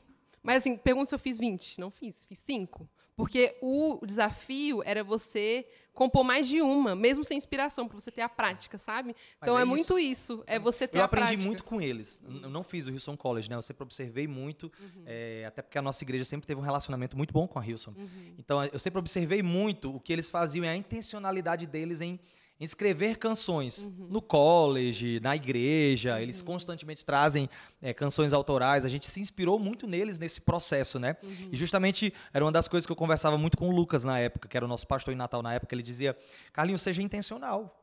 Faz sem compromisso, mas faz. Escreve. E foi justamente isso que me destravou. Porque, gente, eu era muito travado. Hum. Muito travado. Eu não falava em público. Eu não. Não queria nem se relacionar, né? Não queria nem me relacionar. Ó, queria... Eu te entendo. Então foi muito da ação de Deus na minha vida mesmo, pra vencer a timidez, falar em público, me relacionar com pessoas, amar a gente do jeito que eu amo hoje. Foi muito ação de Deus na minha vida. Eu, e assim, é uma, uma revelação que eu tive lá, assim, aprendendo muito sobre timidez. Timidez é você tornar tudo sobre você. Porque aí você pensa, aí você pensa, né? Como que as pessoas vão me olhar? É. Se você sentiu no seu coração, você está ali na adoração, de, de, de puxar uma música, ou de se ajoelhar que seja, você fica assim, ah, mas o que, que vão olhar para mim e vão pensar? Sabe? É. Exatamente. Você tornar, voltar isso para você impede muito o que Deus quer fazer. Então, assim. E sabe o que é é- interessante, Luísa, nessa perspectiva? É que a primeira vez que a gente vê na Bíblia a timidez, o medo, a vergonha, é quando Adão peca. Após o pecado. Antes do pecado, eles não tinham vergonha. Pecou, pecado entrou no mundo, veio a vergonha no combo. Então, por que, que eu estou dizendo isso? Porque em Atos dos Apóstolos acontece o inverso quando o Espírito Santo é derramado sobre o povo. Uau. O povo tem ousadia, tem autoridade, tem intrepidez. E eu converso, eu converso muito isso com o nosso time. Gente, a gente romantiza demais a timidez. Romantiza demais a vergonha. Fica, o Fica até bonito, bichinho né? Bonito. É tímido, tá vermelhinho. Gente, timidez não é para ser romantizado. Timidez é fruto do pecado na humanidade. Porque tudo que limita você de ser aquilo que Deus lhe desenhou para ser é fruto do pecado. É o diabo tentando limitar você. Nós nascemos para ser muito mais. E aí, quando o Espírito Santo vem sobre nós, ele nos enche de autoridade, de ousadia, de Uau. intrepidez, e você perde o medo. É. Consequentemente, você fica muito mais livre para falar tudo que Deus colocar no seu coração para falar, o que ele colocar na sua boca. Então, lá na nossa igreja, algo que eu converso muito com o nosso time de louvor, né? Como é que a gente trata timidez? Orando. Vamos ser cheios do Espírito aqui. Você vai perder essa timidez agora. Você vai trocar a timidez por ousadia. Uau. Você vai trocar vergonha por intrepidez, por coragem, porque isso é fruto do Espírito. Foi isso que aconteceu quando a igreja foi cheia do Espírito Santo. Ela perdeu o medo e ela foi ousada. E aí Pedro, que era um pescador, o cara que estava lá cheio de vergonha porque, ah, porque eu neguei Jesus aqui, não sei o que, não sei o que. Ele foi cheio de uma ousadia tão grande que ele pregou, não sei quantos mil se converteram. Isso é fruto do Espírito. Uau. Vergonha não. É, e é a diferença da sua personalidade para o que Deus te chamou. É. Porque, tipo, Carlinhos, personalidade. Você tem sua personalidade. Isso. Mas o Carlinhos que Deus chamou para pastorear, para liderar, é outro Carlinhos. E essa dependência do que Deus chamou para fazer. Isso, perfeito. Você não precisa ser um tagarela que nem o Carlinhos para ser cheio do Espírito Santo. Não, você pode ser calado. Mas na hora de fazer o que ele quer que você faça, Você tá cheio do Espírito. já era. Você fala. Eu conheço pessoas que são bem caladas, são bem assim, na delas, mas quando abrem a boca para conduzir o louvor, é com uma autoridade que você vê, cara, esse é o Espírito Santo na vida dela. Glória a Deus. É o Espírito Santo. Por isso que, gente, de verdade, timidez, se você tem problema com timidez, com vergonha, vá orar sobre isso. Porque isso, é, isso não quer dizer que você está em pecado, pelo amor de Deus, não é isso. Mas é fruto do pecado na humanidade. Porque tudo que limita você de ser, de falar, de fazer aquilo que Deus te chamou para ser, para falar e para fazer, não vem do Espírito Santo. Não Que o vem de inimigo Deus. usa, né? E a gente tem que acabar com essas Ah, ferramentas. tu- já É muito pensou a raiva que o diabo tem de um crente ousado, intrépido e que não tem medo de falar aquilo que o Espírito Santo coloca no seu coração? Que não se cala por causa da timidez, por causa da insegurança? Nossa, deve fazer muita raiva ao diabo. Com certeza. Estrago, né? É um estrago. A gente compôs, viu todo esse processo e a gente chegou agora na hora da adoração da igreja. Como é conduzir o momento ali da adoração? Quais desafios que Hum, muito para bom. conduzir a igreja a ser levada para uma atmosfera? Porque a gente entende, tem um entendimento que o momento da adoração é uma construção para o momento da mensagem. Isso. As pessoas vão receber a mensagem. Então, esse desafio dessa construção para chegar lá e preparar o ambiente para que quando a mensagem for plantada, a semente for caída ali, ela frutificar. Hum. Esse processo de adoração. Muito bom. Ótimo, muito bom. É, a gente falou muito sobre intencionalidade, né? Sobre ser intencional em conduzir as pessoas. E ser intencional, já que, já que eu estou construindo uma atmosfera, eu estou sendo intencional em construir uma atmosfera no louvor, no culto, eu preciso entender que eu não comunico só com minha voz, só com meu timbre. O meu corpo comunica, minha roupa comunica, Hum, a minha. Inclusive a minha expressão facial comunica, a minha fala comunica, o meu olhar comunica. Por que, que eu estou dizendo isso? Porque às vezes você quer liderar, conduzir a igreja em adoração, mas você está aqui, ó. Seu mundinho aqui, com o olhinho Fechado. e tal. Só que o que acontece? Se eu estou conduzindo as pessoas, eu preciso gastar energia para isso. Porque o, o mais fácil é as pessoas se desconectarem. Sim. Porque lembra dos problemas de casa, tem a notificação do celular, distrai. aí tem a preocupação, as preocupações da vida. Então, o mais fácil é você começar a lembrar. Então, eu, como ministro de adoração, eu preciso ser intencional em manter as pessoas conectadas aqui para que elas possam ir para esse lugar que a gente está levando de adoração, de exaltação de Jesus. Então, eu preciso olhar nos olhos das pessoas quando for preciso. Esse- Eu preciso falar é, quando for preciso, é, nem que seja uma, uma frase intencional de condução, como um, um levante suas mãos em forma de rendição, Uhum. Sim, declare sim, isso, sim. ser ousado também nesse sentido, para puxar a atenção das pessoas, porque o mais fácil é se distrair. Uhum. O líder de adoração, ele precisa ser intencional Uhum. em conectar as pessoas. E quando você é intencional em conectar as pessoas, como eu falei, você vai estar desfrutando do seu momento com Deus, lógico, você vai estar adorando, Uhum. você vai estar se entregando, mas você vai estar puxando as pessoas, seja olhando para elas, seja falando com elas, seja declarando eh, uma parte da, da, da canção, enfim, ministrando durante a canção, fluindo durante a canção. É. muito importante você ter esse feeling, esse tato, que eu acredito também que vem muito, é uma mistura da sua intencionalidade com a ação do Espírito Santo na sua intencionalidade, entendeu? De puxar a, igre- a- a igreja. O pastor Costa bom. até uma vez, pe- perdão, Pedro, te interromper, mas o pastor uma vez me falou sobre essa questão de liderar o louvor, né? Ele falou até assim, Carlinhos, você precisa imaginar que um líder de adoração Se é faltar energia na igreja agora, pum, o que você vai fazer? Você vai se esconder e morrer ali? Ou você vai, vamos aqui, tal, vamos aqui, igreja, adora o nome de Jesus. Você precisa ter esse, entre aspas, esse nível de domínio de puxar a igreja. Entendeu? Tá, ó, se faltar energia, a gente vai adorar do mesmo jeito, a gente vai puxar do mesmo jeito. Intencionalidade, entendeu? Porque e a igreja sente isso. Sim. E esse contato, assim, da adoração com a igreja e com a própria banda, né? Porque é esse controle que você tem que ter de estou conduzindo a igreja, mas também estou com uma banda, vários ministros, tudo. Existe uma dificuldade nisso ou é muito mais tranquilo assim? É um desafio ou não? É um desafio porque são pessoas diferentes, pensando coisas diferentes. Então, se você não tiver uma unidade dentro do corpo da banda ali, de dizer, gente, a gente está indo para o mesmo lugar e precisamos confiar em quem está conduzindo isso. Se não tiver essa unidade, vai cada um para um lugar e vai ser um desastre. É. Então, por exemplo, se a banda tem um MD, um Music Director, né? Conduzindo, e também tem um líder de adoração no vocal, precisa definir quem é que vai conduzir, quem é a prioridade na condução. Porque o, o diretor musical, ele pode ir dizendo, olha, ponte, refrão, verso, mas se na hora o líder de adoração, que está ali mais preocupado em enxergar essa atmosfera da igreja, essa fluidez da igreja, puxar algo diferente, a banda toda tem que vir junto. Sim. E é importante comunicar isso, né? E, e É, entender. a banda toda precisa estar disposta a ir junto. Uhum. Principalmente quando algo sair do trilho, quando algo sair do, do, do- do Planejado. planejado. Por quê? Porque se cada um quiser fazer só o que quer, Deu não é um corpo.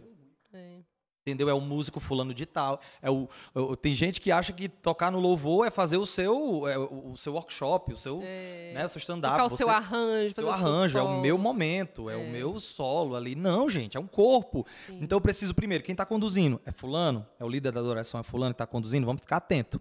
Porque se o Espírito Santo dá essa sensibilidade, aliás, se você tem essa sensibilidade de ouvir o Espírito Santo para ir para tal canto, e não estava programado isso, não estava planejado isso, a banda precisa rapidinho acompanhar, né? Então todo mundo precisa estar nesse, nesse mesmo, nesse mesmo, é, nessa mesma página, entendeu? A gente está indo para tal canto, mas quem está liderando, quem está conduzindo? Mas, principalmente é, é, locais que tem mais de uma reunião, né? Que tem mais de um culto. Eu acredito que aqui vocês têm mais de uma reunião no domingo. Pronto.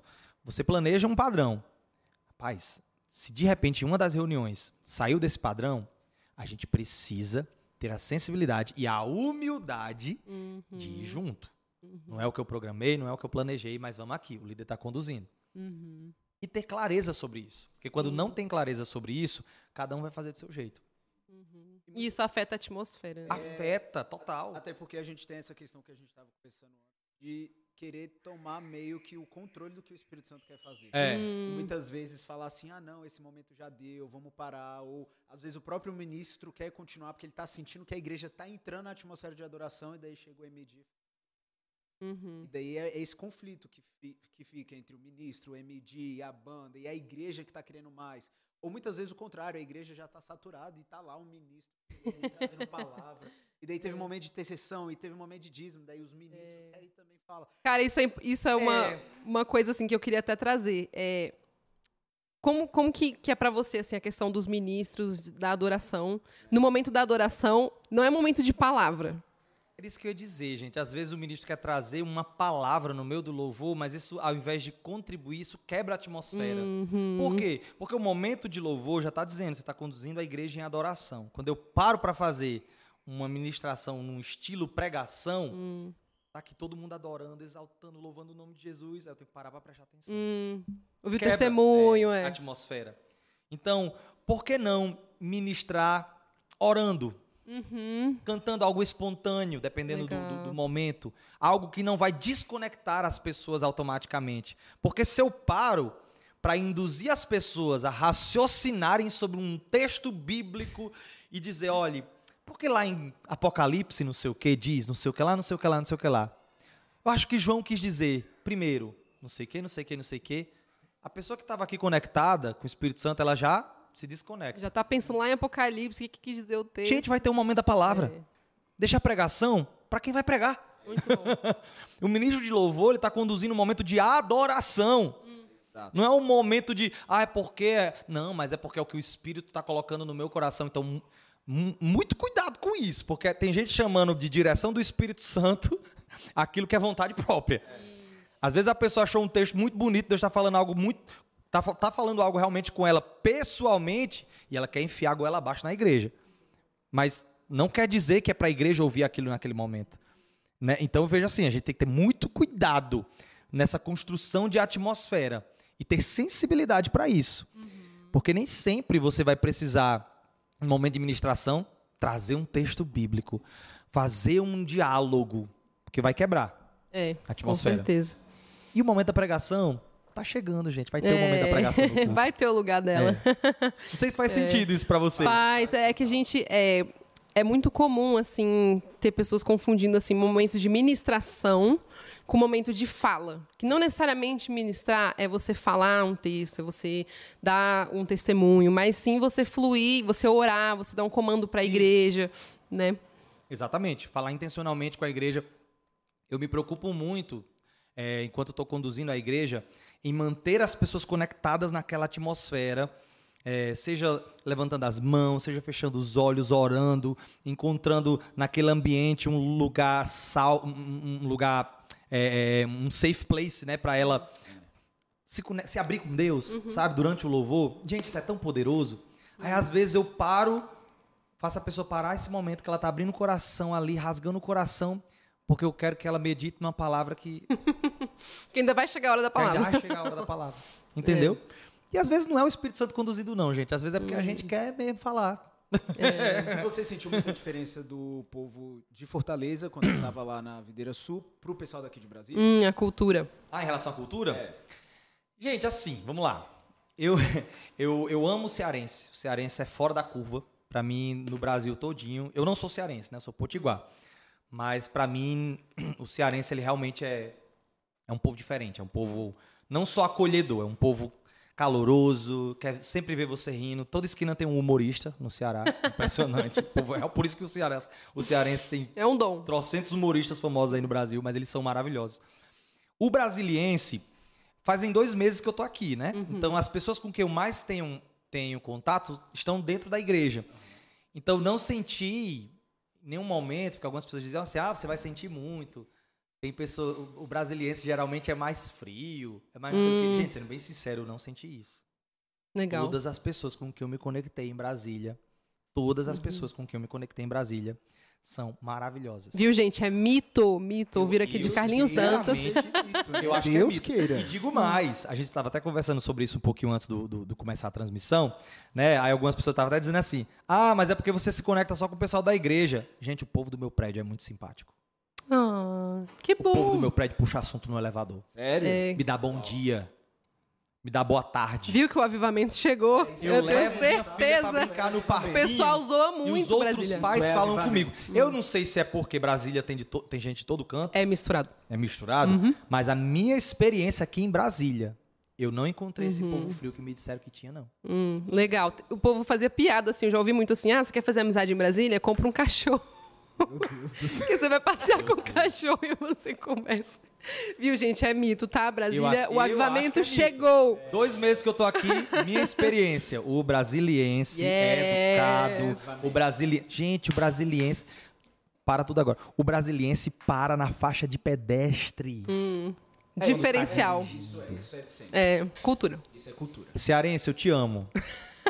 Mas o cearense falta pouco matar o povo quando tá andando na faixa de pedestre. Vamos combinar? Não respeita a faixa de pedestre, não. E outra coisa, no trânsito. ó, cearense, eu te amo, fica claro, tá? Mas no trânsito, o cearense quer cortar todo mundo. Ixi. Eu tinha muita raiva quando eu dirigia lá. Mas sabe o que, eu acho Aqui é todo mundo tão educado, gente. É, só que eu acho engraçado que assim, ó, você que tá vindo do Nordeste, aí você chega aqui em Brasília acha uma paz, né? É. A gente que tem os nossos pastores de São Paulo, eles falam que a gente não sabe dirigir. Fala que a gente dirige, assim, tudo errado. Tudo errado. E que o, o trânsito não flui, fica tudo errado. Eu falo, gente, aí eu não consigo Mas entender. peraí, eles são de São Paulo. O que, que eles querem falar de trânsito fluir em Brasília? Não tô Toda entendendo. vez que eu, tô Eu não entendo um paulista falar de. toda que Sem eu tô autoridade alguma pra falar de trânsito. Tuca, principalmente Não, com a não. Tuca, ela fala: Meu Deus do céu, vocês brasilienses não sabem dirigir. Eu falo, mas que, que tu Um eu paulista falando isso. Masbá. Pois é, Masbá? Eu Masbá. não sei. O pessoal fala, ah, tem muito trânsito. Pronto, eu moro em Águas Claras, né? E quando eu preciso ir do plano para Águas Claras, o pessoal diz, ah, tem muito trânsito. Ah, tem gente que chega atrasado na igreja por causa do trânsito. Gente, O pastor aqui, ó. esses trânsito tudo, não. Eu já passei ali no pior horário. Realmente, tem trânsito, mas não é esses Sim. trânsitos todos, não. Peguei muito mais trânsito em Fortaleza.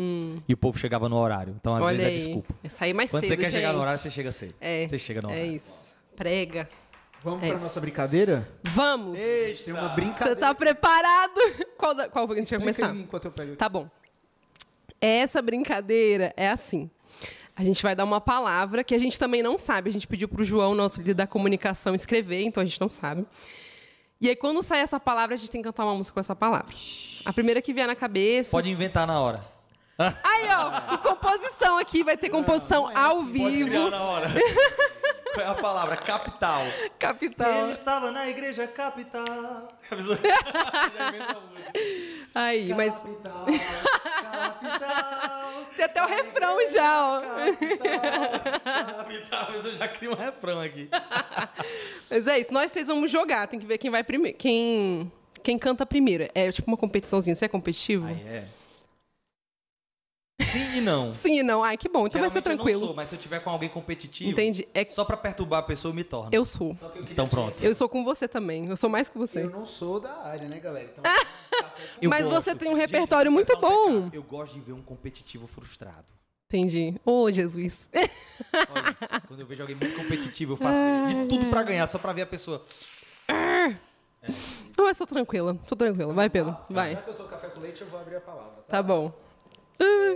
Felipe, eu vou, Ah, competição eu e você? Você vai cantar eu também? vou cantar também com certeza. Eu vou mostrar meu dom. É a oportunidade que ele tem. Débora, se você tá escutando, fonoaudióloga, me ajuda. Eita, Jesus, lá vai. Eu tô tentando aumentar o microfone aqui, tá, galera? Eu sei que vocês estão falando que o meu tá baixo. O meu tá baixo também? Não, é só o meu. Só o teu? Tá. É que ele fala pra fora, Eu tem que falar cantor, direcionado. já tô aqui, ó, tô no meu máximo. Já mandaram aumentar aqui, ó, um tal do touchscreen aqui, ó. Direcionado. Vamos ver se agora vai, tá? O fone é chique, viu? Eu vou apontar pra, pra principal, tá, Felipe? Porque daí você mostra todo mundo e daí Vai. vamos junto. Um- Eu tenho que ver a palavra também. é verdade. Eu vou... Mostra e lê, tá bom? A palavra é essa daqui, galera, ó. Alegria. A, a alegria, está no coração. força. A alegria. Falou Quem qual? foi? Eu falei primeiro. A, A alegria está no coração. É. Foi a primeira que eu pensei. Parabéns. Você é mais crente. Eu não sou. Vamos pra próxima. Amigo. O amigo, O amigo que eu encontrei é querido, me surpreendeu. Que música é essa? A vida sem um amigo. Diante do trono pra quê? Difícil. Vai. Não dá pra imaginar. Parabéns, parabéns. A-M-D-O. Amigo? Brincadeira. Ana Paula. Amigo. Amigo. Próximo, hein? Ai, Jesus, que eu consigo. Música. Música. Você é minha canção. Não, não tem não, viu? Lá, lá, lá, lá. Música. Vai, vamos compor. Vou criar uma música nova. A música. A música Não. que todos querem ouvir. Gente, não existe música com música, eu não tô lembrando. Não, tem Então não. vamos pra próxima. É isso, próxima. Fogo. Haverá alguém no fogo. Eu não Imaginava. que era lindo assim. Que era lindo assim. Mas eu gosto dessa também. Há um outro na fornalha. Mas fornalha. A gente canta outra vez. Haverá Polêmico. alguém no fogo. A me acompanhar. Andando junto a mim. A gente fez acho que um pouco antes de sair oficial, aí bagunçou tudo, mas enfim. Tempos Enfim. que se passaram. Eu gosto, Passo. eu ainda tenho fome. Não tem fogo essa. Eu já Eu tenho- ainda Hã? tenho. Não tem fogo, não. Eu ainda tenho Ah, gosto de uma bem antiga. Minha raiz é assembleana. Deixa o fogo então queimar, cachoeira de poder. Deixa o fogo então arder. Veja o que Deus vai fazer. Cassiane, viu? Ih, fogo santo. Próximo. Nossa. Fiel. Tu és fiel, Senhor. Eu sei que tu és fiel. Eu não consegui pensar em nada, só olhei pra Tu és vocês. fiel, Senhor. Eu sei que tu és fiel. É, Tem que calar a boca, né? Não sei cantar. É, Mas tá essa eu conheço né? também. Eu só sei quem é essa gente do trono. É repertório, diante do trono. Nossa, cara, é mesmo, né? Ai, ai. É o que eu- é o que eu escuto no carro. Nascido e criado. Entendi. Vamos lá. Essa aqui eu já sei. Eu tô vendo aqui. Vamos Ah, lá. não.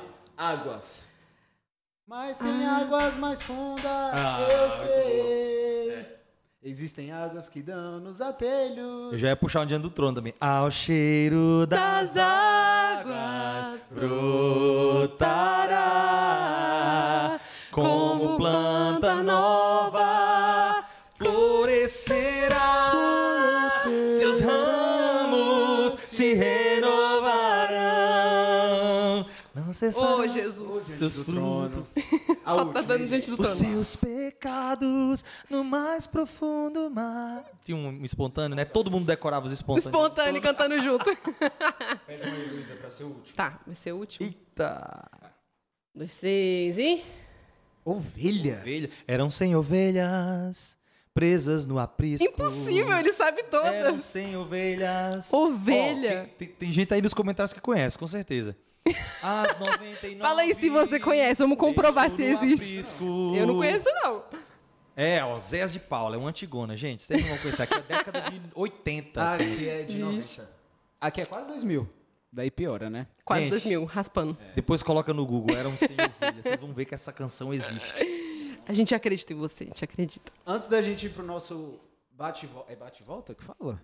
Bate bola, não é? né? Bate-bola, bate-volta, a gente inventa toda hora. No gente sabe que tem uma tradição nossa dos convidados assinar o nosso quadro ali, pra ele ter assinatura. Ainda não chegou o tal do adesivo, eu vou lançar a meta aqui pro pessoal da comunicação. Gente, mas as assinaturas ali estão muito bonitas. né? Minha assinatura não é bonita desse jeito, né? Galera da comunicação, vamos fazer o nosso adesivo pra colar no nosso painel e ficar bonitão com as assinaturas. aí. Amigo, vai lá assinar enquanto eu dou alguns recados. Nossa. Pra galera de casa. Você pode assinar ali, ó, debaixo do Júnior Acrigno ou do Pastor Gilberto. É. Aproveita pra criar a sua assinatura bonita. É, onde você quiser. Vai com força. Pessoal, enquanto ele tá assinando ali, deixa eu lembrar uma coisa pra você aqui nessa central aqui, ó. A nossa viagem de Israel tá chegando. Uh! Se você ainda... A alegria da Luísa. Se você ainda não fez a sua inscrição, vai lá no nosso link. Dá tempo. Arroba Igreja B Capital, vê lá quanto que custa. Ora a Deus, coloca diante de Deus esse valor. E, cara, só vai, vai na fé. Vai ser benção. Vai ser muito bom. É em novembro, você consegue fazer isso daí. Vai ser muito boa essa viagem. Vai lá e se inscreve. Vai ser... As vagas estão acabando, tá? O grupo tem 45 pessoas, a gente já tá com quase 30. É quase mesmo, acho que tem 28 pessoas. Então, Hum. é o seu momento de fazer se você ainda tá em dúvida. Fala do Alto de Páscoa pessoal. Alto de Páscoa, gente, tá chegando. Eu nem posso acreditar, falta menos de um mês. Se você ainda não garantiu o seu ingresso, entra nas nossas redes sociais, entra no nosso Linktree. E também a gente tem um Instagram específico do Alto de Páscoa, que é arroba Alto de Páscoa, se não me engano. Acho que é, vou olhar aqui. Confere aí. E você pode comprar e adquirir o seu ingresso agora. Isso. Quando que começa, é. Luísa? Dia 24 de março. É isso, arroba Alto de Páscoa, é isso mesmo. E é muito bom Alto de Páscoa, se você não assistiu, tem aqui no nosso campus online. E daí você pode assistir presencialmente aqui em Brasília. Carlinhos é o nosso convidado. E a gente também sempre dá um presente pro nosso convidado, né? Então, Ah. pegar aqui embaixo. Eita. presente. Opa! Nossa! Um quadro nosso da nossa Hum. lojinha. Se você quiser adquirir um quadro lindo, como gente. esse. Olha aí, ó. Olha aí, mostra aí. É só você ir na lojinha dos nossos campos. Isso aqui já vai pra minha varanda, viu? Você pode ter um quadro desse. A gente fez um, Que cara, lindo. que é Os Nomes do Espírito Santo é a coisa mais linda do mundo. Já saiu? Já? Você não viu? Não. Porque vendeu tudo. Deu nem tempo, Gente, eu vou pegar essa ideia lá pra minha igreja. Eu vou vender quadro também na store. É legal. Nossa, muito bom. A construção tá aí. Nosso auditório é claro, Jesus. A gente também vai construir um auditório. Ô, ano. Jesus. Deus. Em nome de Jesus. Manda, Senhor. E Luísa, você tem um recado aí pro pessoal da adoração. Eu tenho, pra você que é voluntário da adoração, save the date, guarda a data. Dia 13, 14 e 15 de março. Esse mês ainda a gente vai ter um tempo especial. Mais uma parte da nossa Semana do Espírito Santo, um tempo muito especial com o pastor Gilberto, com o Júnior Acrigno e com nossa liderança, eu, pastor Felipe, que vai ser muito boa. A gente espera que todos vocês consigam estar lá. E é isso, desfrutar desse novo tempo com a gente. É isso. Quando que vai ser, Luísa?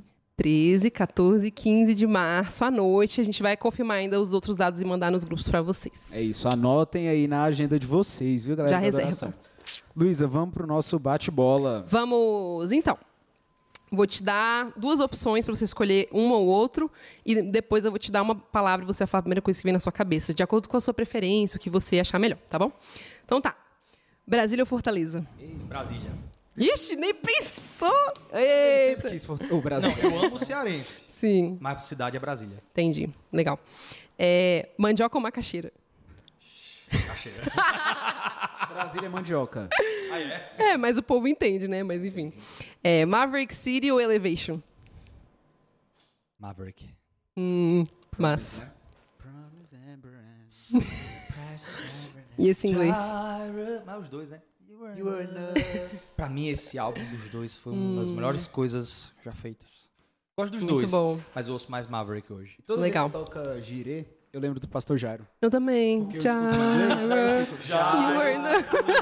E eu assim, ó, você é suficiente. Eu chamo ele de Gyra. Mas eu gosto dos dois. Os dois são muito Legal, bons. legal. Agora uma palavra só. Uma cor. Preto. Uma comida. Feijoada. Muito bom. Feijoada. Um livro. Proibida a entrada de pessoas perfeitas. Eita, esse livro fala de quê? Fiquei Legal. curioso. Qual que é o autor? Já recomendei pra galera. É, O nome dele eu acho que é John Burke. Hum, legal, Um dos melhores livros que eu já li. Legal, legal. Uma música, no momento. Uma música. Nossa. Somos. Uma música que a gente lançou hoje. Hum, Que a gente fez em parceria com outras igrejas. Eu tô Legal. pra fazer o merchan do Somos. Falar e coloca Maravilhoso. Somos. Legal. É, Copyright. um hobby. Assistir seriado. Hum, Você assiste muita série com sua esposa? Assisto. Nossa, nossa melhor programação é no dia da nossa folga, que é a segunda-feira. hum, ô, Nossa filha vai pra escola na segunda-feira.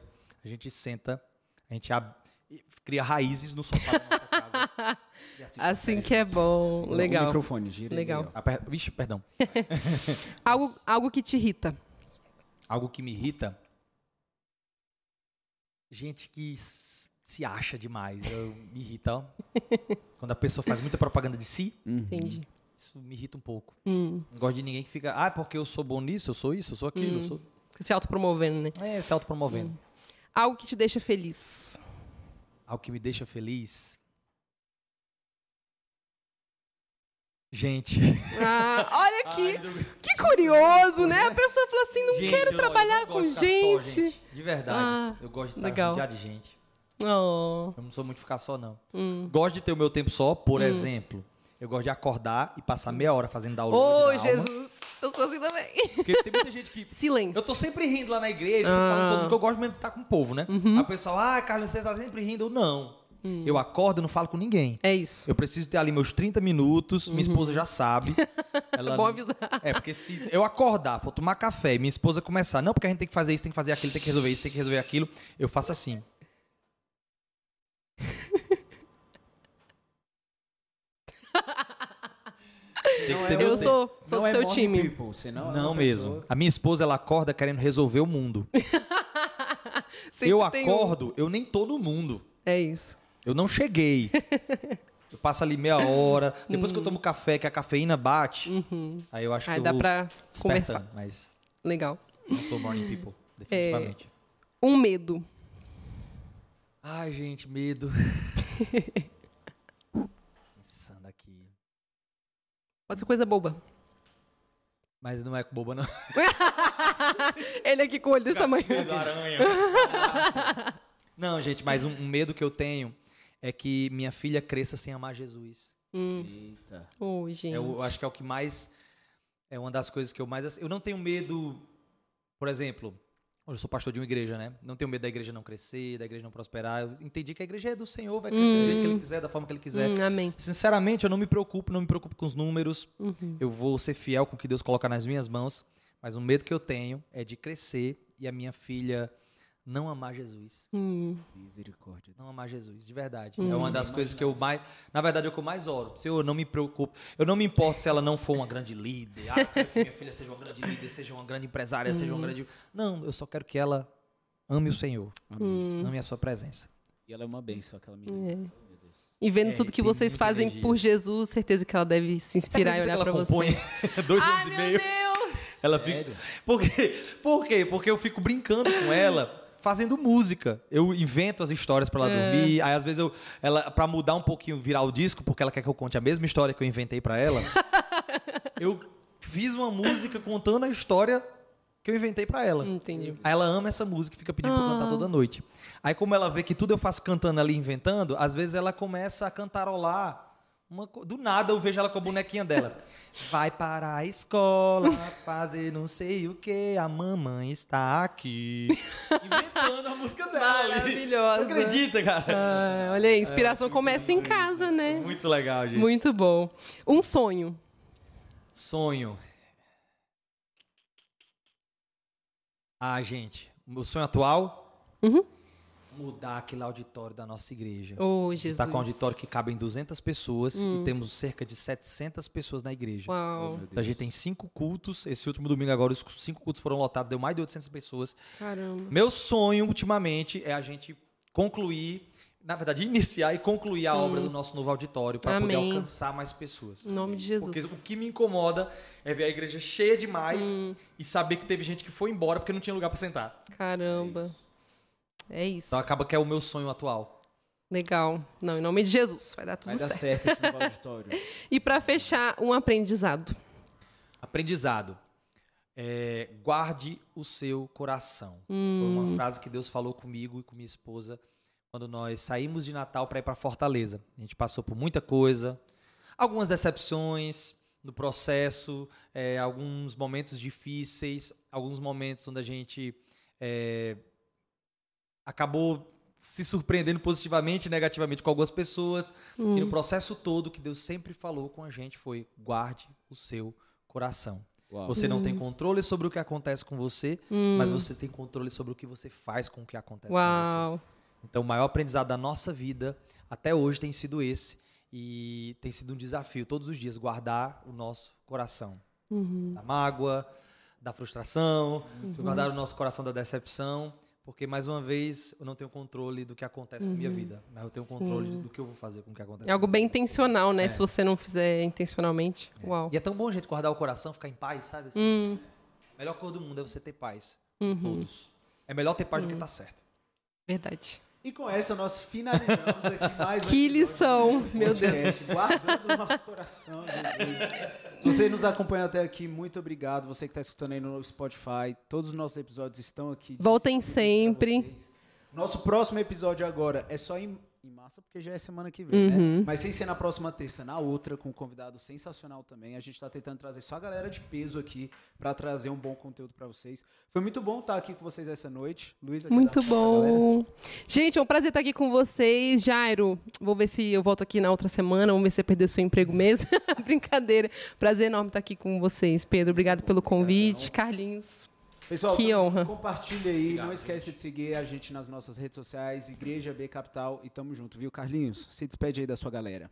Gente, muito obrigado. Obrigado quem é da CC Videira que também participou aqui ao vivo, né, nos comentários. Gente, Tava em peso Luísa, aqui, ó. Obrigado pelo convite. Que momento rico, como eu tenho aprendido com vocês. Muito prazer. feliz de te conhecer, Luísa. Prazer te conhecer Pedro eu já também. conheço há um certo tempo e já admiro a Igreja Capital há um Hum. certo tempo também.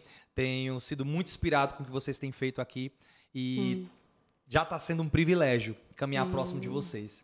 É uma Vamos honra ganhar essa gente. cidade para Jesus. Né? Bora. Em nome de Jesus. Pequena agora. Tamo junto, Jesus. pessoal. Glória a Deus. Valeu e até a próxima. Beijo, gente. Tchau, tchau.